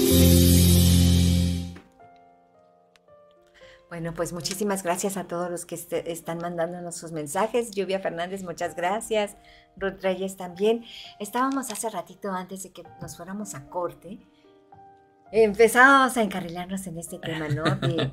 De, que tenemos que quitarnos esos, esos estigmas, esos paradigmas que tenemos, especialmente yo. Eh, Pero hablando sobre eso, ¿no? ¿Qué, ¿Por qué es? ¿Qué es ese temor que sentimos? Y ahorita me estabas explicando. Sí, este, bueno, estábamos platicando un poco de, ah, bueno, a mí me ha tocado ver, como tú decías, ¿no? De que, pues, bueno, no decías, más bien, o sea, pasa mucho en la gente que queremos poner en una cajita aparte al adulto mayor eh, y, que no sabemos qué hacer, no sabemos cómo interactuar, pero es que, y eh, yo siempre les digo, o sea, como perder ese, estigma, tratarlos como, pues, es una persona normal, nada más que ya está grande, y hay que entrarle, pues así, como en la calle, como en el súper, como en el, el transporte como en tu casa, ¿no? O sea, eh, digo, obviamente con respeto, con cariño, como yo, como yo te decía, ¿no? Yo de, base siempre muy formal. O sea, ¿no? Don, buenas tardes, disculpe, o sea, como súper formal. Y ya de ahí, pues a mí me gusta que me vayan dando entrada, así como tú me puedes ir eh, dando entrada, Pablo, así que me digas, oye, a mí me gusta así. Ah, bueno, pues entonces ya de tú, en vez de usted y así, ¿no? Y luego también te platicábamos de estos estudiantes que llegan a las residencias y que casi que sí preguntan, ¿no? ¿Puedo ir a hablar con él? Es como de... O sea, también en tu casa te dan permiso para hablar con la gente. Pues ve, ¿no? O sea, y de verdad, o sea, increíble. O sea, futuros geriatras que van a estudiar medicina, futuros nutriólogos que van mucho a estudiar pues, del humano, se, trabajan con el humano y es como de. ¿Puedo hablar con el señor? Pues pues sí, ve, o sea, digo X, ¿no? Y, yo creo, te platicaba que que, que lo traemos muy, muy arraigado y, ayer estaba pensando y yo creo que es el estigma del adulto mayor que te vas a volver adulto mayor. Y al humano creo que nos da miedo enfrentar y concientizar este tema de la muerte y este tema de ser mayor y este tema de la pérdida, pérdida física, pérdida pues de energía, pérdida como este, de amigos, de amistades y, creo que nos da miedo, o sea, creo que eso es súper, súper valioso como entender y, decir como es que a mí me da miedo envejecer. Te lo decía, ¿no? Como a mí me, me gusta tener 30 y me gusta que me veas y, ay, qué joven, ¿cómo estás? ¿Qué has hecho? No sé qué, ay, qué wow, padrísimo. Y, y de repente pues yo creo que sí, cuando no lo concientizas dices, híjole, te reflejas, haces espejo en la gente y dices, qué miedo, ¿no? Y hay que se nos tiene que quitar el miedo, o sea, se nos tiene, tenemos que concientizarlo, entenderlo, pues todos vamos a ser grandes en algún punto, todo el mundo va a tener, digo, vamos a tener que usar a veces un pañal, o a veces alguien que nos ayude a levantarnos, a veces alguien que nos ayude a cambiarnos, alguien que nos haga nuestra comida, alguien, y concientizarlo y decir, sí, va. o sea, va, así va a ser y, pues adelante, ¿no? Y ya con eso pues empatizas un poco y decir, ah, pues tú estás ahorita en esa etapa y padre, pues te, recibo así como... es ese miedo, sí, es ese miedo a la independencia, ¿no? De perder nuestra independencia, de también, ¿no? De ir perdiendo las fuerzas, de ir perdiendo nuestras capacidades. Y que como tú decías hace rato, no lo sabemos, o sea, más bien no lo concientizamos y cuando vemos, pues ya estamos ahí. Sí, claro, yo creo que es eso, haces mucho espejo, te reflejas mucho en la gente y de repente, pues sí reflejas tus miedos en la gente, ¿no? Es como el típico, ay, es inseguro porque por dentro es inseguro y por eso se porta mal con los demás niños en la escuela, ¿no? O ay, es que el niño se siente, pues sí, o sea, te vas reflejando en la gente y creo que en específico con la gente mayor o con los adultos mayores, pues tú llegas y te reflejas y dices, ay, y empiezas a ver cosas que a veces son físicas muy obvias o a veces son y, pues sí traes ese estigma como de los adultos mayores, pero no hay que cambiarlo, hay que cambiarlo, hay que tener esa experiencia, hay que ir a las residencias pues, joven o ya más grande o hay que ir, hay que entablar, hay que, hay que platicar si se te da el tiempo y te dan ganas para aprender y pues tratar de ayudar. También uno nunca sabe, o sea, igual en un cotorreo o en un cafecito, de verdad es impresionante cómo cambias la vibra, cómo cambias la máquina, cómo cambias las velocidades. Y, y, digo, y le cambias la vida a alguien, ¿no? Una familia y la extensión, ¿no? Tienes toda la razón. De verdad no sabes no sabes este, cuánto estoy aprendiendo yo. Creo que todos mis programas los hago para mí, ¿eh? Los adultos mayores tienen la experiencia, entonces a nosotros como jóvenes, como adultos, igual nos comparten un poco de su experiencia y aprendemos más de lo que sabemos. Sí, sí, claro. Yo de verdad sí estoy muy convencido en eso. Este, y incluso te digo, o sea, tu relación con cada persona es diferente y mi relación contigo no va a ser la misma que con Claudia. Este, que con Claudio o con quien, quien, quien podamos tomar en cuenta. Pero pues búscale, o sea, si te interesa y te gusta, búscale la manera. Igual encuentras a un señor en alguna residencia que fue un superlocutor, ¿sabes? O un superproductor o un super sonidista y dices, ah, pues a mí me interesa el tema y pues, pues, voy a buscar, voy a ir, voy a ver, a platicar. Y tú nunca sabes, digo, yo ayer, digo, el, el, el señor Moisés me estaba platicando de administración y pues sin querer queriendo me dio un tip de, lo de los cuartos y ayer compré en Mercado Libre ahí unos plásticos y ya estamos poniendo unas listas, ¿no? De pasar a los baños, pasar a los cuartos, si se atendió a qué hora, etcétera. Y pues salió el señor Moisés. O sea, no, digo, es un, es un ejemplo muy burdo, supongo, pero pues, es la realidad, ¿no? Bien, ¿no? Está súper bien y queda mucho con este tema de que muchas veces se enseña lo que se tiene que aprender. ¿no? sí, sí, es, es, correcto. Sí, oye, yo no sé, ahorita yo le voy a robar a Claudio que nos estaba contando la anécdota del libro, del libro que estabas comentando, ¿no? Documental, una película. Ah, el documental, la, documental. La, película de un documental, la película que los invitamos también a que la vean, que se llamaba El agente topo. El agente topo. Vente, Claudio, al programa. Platícanos este, este Vente para que nos cuentes el agente topo, porque de verdad es un documental que yo creo que vamos a ver todos. Miren, nuestro productor también muy joven. Muy bien. Sí. Pues sí, bueno, la recomendación va con respecto al tema. que se llama El Agente Topo. Es un documental chileno, pues del país de donde yo vengo también. Se estrenó este año, o a finales del año pasado, si no me equivoco. Y que habla de, pues, un adulto mayor que buscando trabajo y buscando algo que hacer a ya su edad avanzada, mmm, llega con, con, una agencia de investigación que le asigna la, la tarea de infiltrarse en, un, en, una residencia de ancianos. Y, y, pues comienza con esta con la intención de la familia de, de saber cómo están tratando a su, a su adulto mayor. Creo que era una señora, si no me equivoco. Eh, y finalmente termina representando la realidad y como eh, dejando un poco de lado su misión inicial para plasmar cómo se vive dentro de una residencia, como habla también acá, eh, como se habla en el programa, cómo se, se representan estas personas, no, no, como, no como niños, sino como eh, toda su experiencia, sus intereses, inquietudes, eh, cómo viven sus enfermedades también. Ah, está padre. También sí. suena interesante. Hay un documental, no sé si vieron, de 100 días con la Tata, que ahorita está ganando todos los premios, es, es español. Es de un artista español que, que pues, al parecer tiene una gran, gran relación con una tía abuela. Y en la pandemia eh, se mete a vivir con ella, encerrados en, en, en Madrid, así en, en, un departamentito, creo que 25 metros, 30 metros cuadrados. Entonces graba todo y hace el documental que se llama 100 días con la tata. Es, está padrísimo también. Este, ya tenemos tarea para, para ver. ¿Y dónde podemos encontrar estos documentales? Están en Netflix, ¿no? Ajá, el de El Agente Topo eh, está en Netflix. Y el de la Tata igual está, está ahí en Netflix. Entonces, Ahora vayan a ponemos las ligas. Perfecto. Sí, claro que sí. Permiso. No, muchas gracias, Gracias, por Claudia. compartirnos esa experiencia. De- oye, las experiencias, ¿no? O sea, tantas experiencias que tienes en estos años como director de la residencia, tantas experiencias que tienes que ahorita, por ejemplo, me están preguntando, De este lado, Vianney Sí. García, ¿qué actividades normalmente hacen en la residencia? Ok, en- bueno, nosotros tenemos eh, eh, la maestra Rebeca, va a dar dos días, mm, empezamos como yoga, pero se convirtió en tai chi por el tema como de movimientos, entonces es una especie como de, de yoga, el tallercito.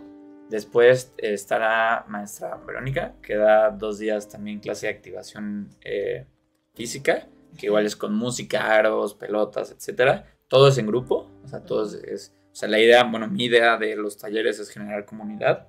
Eh, creo que es parte de la barrera de entrar a una residencia, que sientes que estás mejor que todos, que sientes que todos están enfermitos, que sientes que todos están abandonados. Entonces hay que romper ese también, esa barrera y entrar en comunidad, ¿no? Que es muy importante. El, el ser humano está hecho para estar en comunidad. Eh, y tenemos eh, otra clase con eh, la psicóloga Gaby, que eh, ella da un taller como de tanatología y también como de activación de la memoria y de, de, pues, de la persona. Eso está súper, súper padre. Eh, y este, aparte, digo, nosotros vamos eh, cambiando junto con los residentes. Hay residentes que nos van diciendo, oye, me gustaría, no sé, eh, ajedrez o me gustaría eh, damas chinas, lo que sea. La verdad, no, los voy a- no, no se las voy a vender de comercial. Vamos junto con los residentes buscando lo que les gusta. Hay residentes que les gusta dibujar. Ah, pues entonces sacamos, imprimimos, ponemos colores y a dibujar. Hay residentes que les gusta pues lo de la plastilina, manualidades. Ah, pues buscamos, vamos a comprar las plastilinas, manualidades. Eh, entonces vamos de la mano junto con nuestros residentes que nos van eh, pues pidiendo, ¿no? También hay veces que no quieren jugar. Es que dices, no, yo no quiero jugar. Vamos a echar cafecito, o vamos a echar vinito, o vamos a platicar, vamos literal pues, a estar, ¿no? Pon música y vamos a estar. Eh, creo que este son, son, son, bueno, es parte de lo que, de lo que hacemos, ¿no? ¿Y estas actividades son obligatorias para el adulto mayor o no? No, no, a nadie se le obliga a nada. Es lo que te decía, es, eh, es, es una extensión de tu casa. eh, si no es que sea tu casa. O sea, si quieres participar adelante, si no quieres participar adelante, ojo. Ahí justo, a ver, ahí te va el contraste, ¿no? Ajá. Justo hay residentes que necesitan participar. O sea, el médico, el familiar dicen, a ver, eh, bueno, nosotros vemos este residente está un poco deprimido, un poco triste, un poco solitario, acaba de entrar. Entonces, ahí está nuestra labor de agarrar y motivar indirectamente, causar el dominó y que diga, bueno, ahora le vamos, pues, ¿no? Eh, hay, que, pues, hay, que, hay que echarle ganas, a veces es cotorreo, a veces es un dar y dar, a veces tienes que pues, aventar por ahí igual y decir, ah, ándale, échame la mano, yo voy con usted, o ah, te le regalo un chocolatito si se anima, o ándale, va y yo le invito un café o algo así, para empujarlos y que se eche a andar esa maquinita, ¿no? Eh, pero no, no, no, no hay obligatorio para nada para nadie. Y, aparte yo siento que también, ahorita que estás platicando, tienes un equipo de trabajo tan, tan profesional, tan excelente y además yo siento que a, pesar de que tengas un equipo de trabajo profesional, cuando la cabeza sabe lo que hace, todos los demás funcionan bien, ¿no? Yo siento. Eh, pues. Te felicito por eso. sí. sí, este, pues la verdad es que sí, sí tuve suerte de caer en blandito con, con un buen equipo de trabajo, eh, gente con muchos años de experiencia que es algo importante ahí, o sea, de verdad, eh, lo estaba platicando de hecho ayer con, con, con Don Moy, eh, de verdad, las enfermeras mexicanas, las cuidadoras mexicanas, son unas máquinas en su industria, o sea, son muy, muy buenas, muy, muy preparadas, con un sentido de humanidad muy, muy específico, este, muy bueno, eh, entonces, creo que, creo que sí, o sea, de verdad, hacen un gran trabajo, están muy preparadas y les gusta lo que hacen, que es lo importante. Y ahí nada más digo, dije cuidadoras también, porque eh, eso es algo que pasa mucho en el cuidado del adulto mayor en México en casa, no es en las residencias, es en casa, que hacemos un híbrido de cuidado que a veces pues ponemos a la señora que nos ayuda a cocinar o a limpiar o que venía a atendernos pues, a los bebés y así, de repente pues órale, cuidar a un adulto mayor, engle, y empujamos y pues igual le damos un dinerito más o igual se lo enjaretamos así como va y pues ahora cuidas a mi papá, ¿no? Está buenísimo, está padrísimo, es una realidad, eso hay que entenderlo. Es, es una necesidad que se dio y por eso tenemos este tipo como de sistema o procesos que volvemos a una cocinera o a una, una persona de limpieza, a una persona de mantenimiento cuidador. Está padrísimo, es parte de nuestra realidad en Latinoamérica, pero hay que, em, hay que, hay que asistirlos con clases, talleres, eh, eh, hay, que, hay, que instruirlos. Se vale todo, como te dije, o sea, se vale que vive en tu casa, se vale que te cuide tu hijado, tu primo, tu sobrino, tu nieto, no pasa nada, pero hay que educarnos, hay que educarnos y hay que, hay que entender sobre qué es esa etapa de vida que se llama adulto mayor para poder, aunque tú seas la que cocina, aunque tú seas el que cocina, el que lava, el que mantiene, el que chofer, el que el nieto que no tiene nada que ver y haya a vivir, el, sobrino, el tío que, es, que cae también a vivir con la abuela y se va a encargar, padrísimo, no pasa nada. Pero hay que instruirse, hay que educarse para que esto que platicamos, que a veces podría sonar como muy obvio o muy de sentido común, no es obvio. O sea, no es obvio y no es sentido común y hay que instruirnos pues para poderle dar, buen cuidado a los señores y a las señoras, ¿no? Sí, y sobre todo yo, ahorita que estabas comentando todo eso, yo siento que todo el secreto está en hacerse presente. Y, como tú decías, ahorita ya estoy viéndolo de otra forma, ¿no? Eh, hacerse presente, respetando las etapas que cada quien estamos viviendo y sobre todo disfrutando, ¿no? disfrutando de cada momento, porque el hacerse presente no nada más es, ay, es que ya está viviendo esta etapa, no, hacerse presente siempre, porque vivimos en esa carrera, como siempre digo, vivimos tanto, tanto esa carrera, que donde nos damos cuenta, como decías hace rato de la pandemia, que para mí fue algo de que, chin, ¿qué pasa? Pero a la vez nos hizo como ver hacia adentro, ¿no? Y, ver eso de que, ay, el que está al lado es mi marido, o no sé, ¿no? O sea, nos hizo darnos cuenta de muchas cosas y, y hacerse presente y hacerles ver también a, las personas mayores. Te voy a decir una anécdota mía. Yo me di cuenta que mis papás estaban creciendo cuando fui a ver por primera vez a la geriatra. sí, sí pasa bastante. Ya, caray, en serio, de verdad. Cuando ella me empezó a decir todo lo que necesitaban y, y esto y lo otro y así, y que les hacía el examen, este, no sé cómo se llama el examen, pero que son como 50 preguntas o 20, no sé cuántas. Ok. Este, y que yo empecé, ¿eh? ¿Eh? Sus evaluaciones, y dijiste, órale. Sí, y yo dije, ah, pero ¿por qué están haciendo tan, tan, tan larga la consulta, no? Ya, pues ya estábamos Híjole, es que sí, sí es, sí es un cambio de, de, de velocidad es importante y si es, si es algo que pues, es un proceso más de la vida y hay que aceptarlo y, pues agarrarlo así como es, ¿no? Eh, pero sí, esa visita a la geriatra es muy, es muy típica de, de, oye, a mí me habló un amigo de mi papá el otro día y me dice, oye, pues necesito ir, necesito un geriatra, porque fíjate que ya tengo 70 y ya pues quiero empezar a saber pues, qué onda, ¿no? y dice que fue con, el médico que le dijo, tú eres un, eres un viejito muy aburrido. Y entonces dice, dice este, y, dice, ¿por qué? Pues porque estás re bien, no tienes nada, no revisamos nada en la consulta, estás a todo dar, pero pues qué bueno que ya empezamos, ¿no?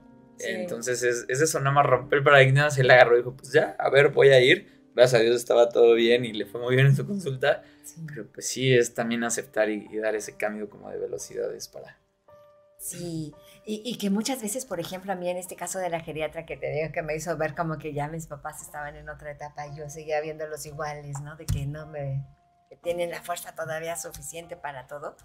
Este, aprendí también otra cosa, ¿no? Esa necesidad que tienen ellos de hacerse visibles, porque muchas veces eh, el sentirse necesitados, muchas veces los dejamos a un lado y, les estamos dando sin querer ese sentimiento de que, ah, ya no te necesito, ah, ya no, pero no nada más es de, de capa mayor, sino de todo el tiempo, ¿no? o sea, es de toda la vida, como tú decías. Entonces, ellos van, van empezándose a sentir que no son necesitados y es donde empiezan sus etapas o sus carreras de, de bueno, ¿yo qué estoy haciendo aquí? Bueno, sí. ¿para dónde jalo, no?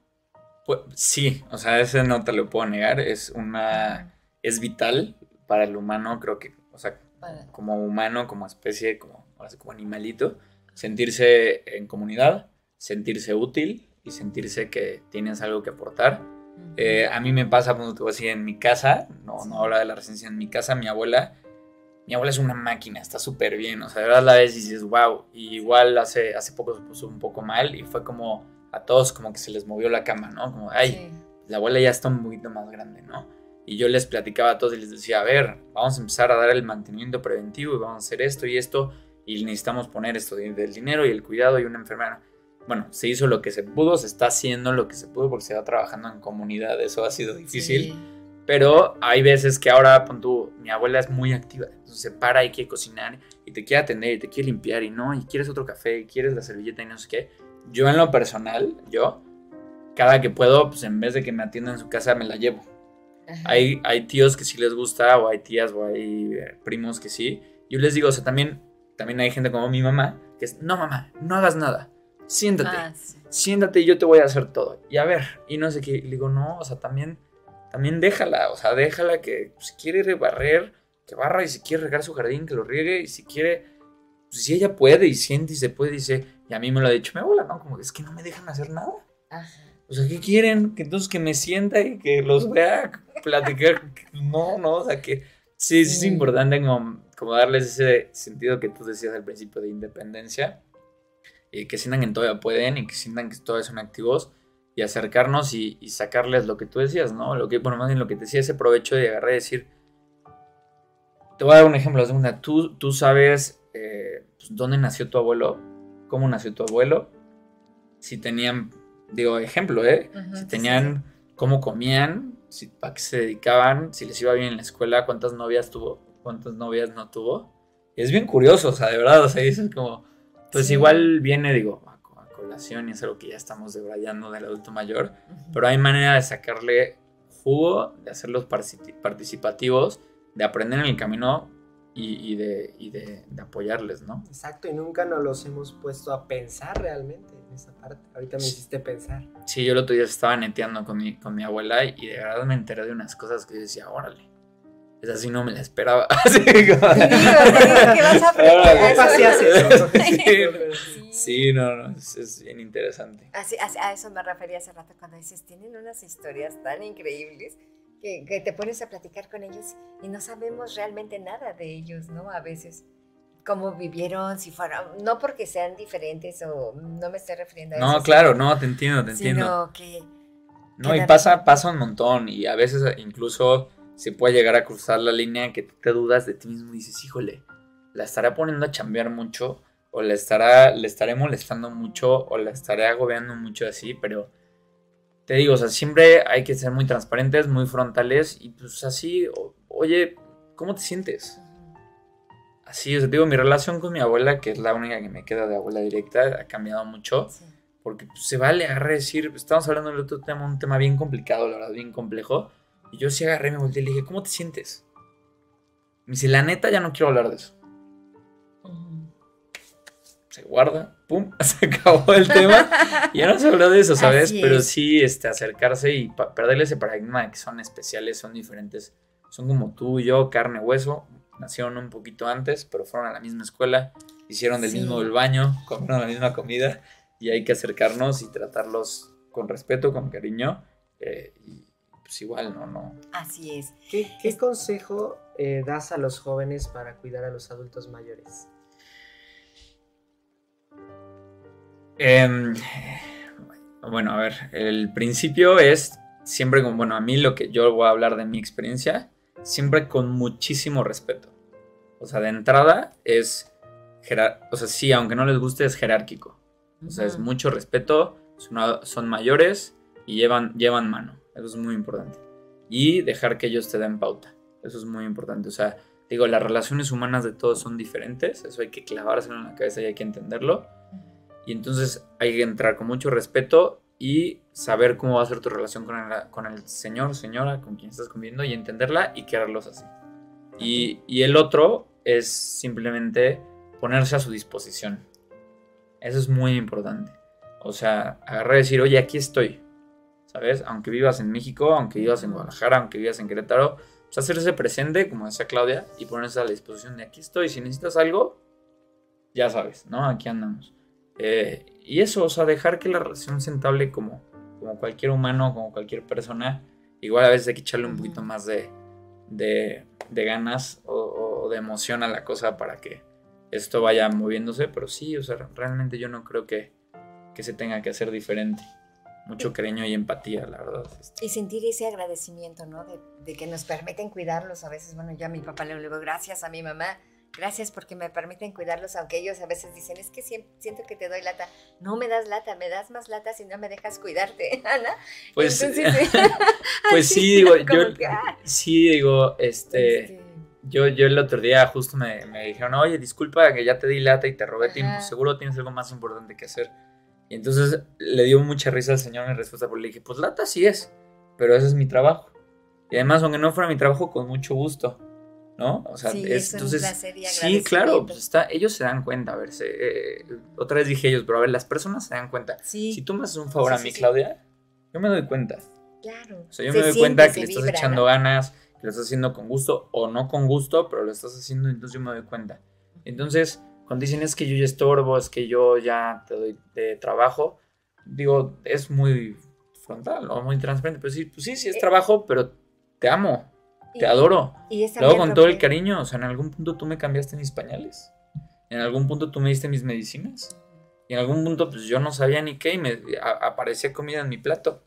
Claro. Entonces, pues si así te gusta, papá, te estoy devolviendo el favor. Y con mucho cariño y con mucho amor, y aquí andamos. Y sí, sí está el hacha, pero es what it is, o sea, es lo que hay. No podemos hacer nada, ¿no? con mucho gusto. Sí, estamos a unos minutos de terminar el programa. Muchísimas gracias, Francisco, por haber venido al programa. Siento que siempre nos quedamos con más temas y más preguntas. No, cuando, cuando quieran, con mucho gusto. Gracias, Federico. Y gracias porque creo que estas son terapias para mí, todos mis programas que hago. Ya nos dimos cuenta. no, gracias a ustedes y ojalá puedan empujar más esta, esta concientizar más este tema, esta industria, acercarse este, a, aprender más de las enfermeras, de los doctores, de las cuidadoras, de los adultos mayores eh, y de nosotros que estamos también dirigiendo o administrando de alguna manera eh, ojalá, ojalá haga ruido y ojalá la gente lo escuche y ojalá se acerquen más a sus abuelos y a sus abuelas y a sus tíos y a sus tías y lo hagan con mucho cariño porque pues sí hace falta mucha chamba, mucho trabajo, que ahí, ahí vamos trabajándolo, pero pues hay que, hay que echarle muchas ganas, ¿no? Como todo. Pues muchísimas felicidades porque de verdad a tu edad... en comentarios las dos recomendaciones, por si acaso. La de 100 días con la tata y el agente top. Ah, dejar los links directos para ah. que vayan a ver el agente topo y 100 días con la tata de Netflix. Muchas gracias, Claudio. Igual, ¿cuáles son tus redes sociales? ¿Dónde te podemos encontrar? Eh, pues la residencia en Instagram es Residencias Oasis MX, luego les comparto el link. Este, nuestra página es oasiscuernavaca.com y eh, no sé, a ah, teléfono 777 120 69 y no sé, también red personal. redes sociales, claro, para que te podamos eh, encontrar. Bueno, yo estoy como Federico Garo, así, literal, que es García Rosselló, en Instagram y bueno, cualquier cosa que podamos apoyar o ayudar, dar un consejo, todo suma. Incluso siempre ahí está, está en nuestra página de internet, ¿no? Si por alguna situación no pueden ingresar a nuestra residencia y buscan otra cosa, ya sea por ubicación, presupuesto, no les gustó, les gusta otra cosa, estamos para apoyar, para ayudar dentro de lo que se pueda para que puedan ingresar a otro lugar o que puedan tener el cuidado que, que requieren, ¿no? Con mucho gusto. No, pues muchísimas gracias, de verdad, Federico. Muchísimas gracias, Pablo. Gracias, Claudio. Y gracias a todos los que estuvieron con nosotros en este programa mandándonos su like y sus comentarios. Muchas gracias, Grupo Catleya, Terapias Alternativas para Biomagnético. Muchísimas gracias a todos y nos vemos el próximo jueves aquí en su programa Vibrando Bonito. Yo soy su amiga Claudia Ponce y los esperamos el próximo jueves. Muchas gracias por acompañarnos. Hasta luego. Nos hemos llenado de positividad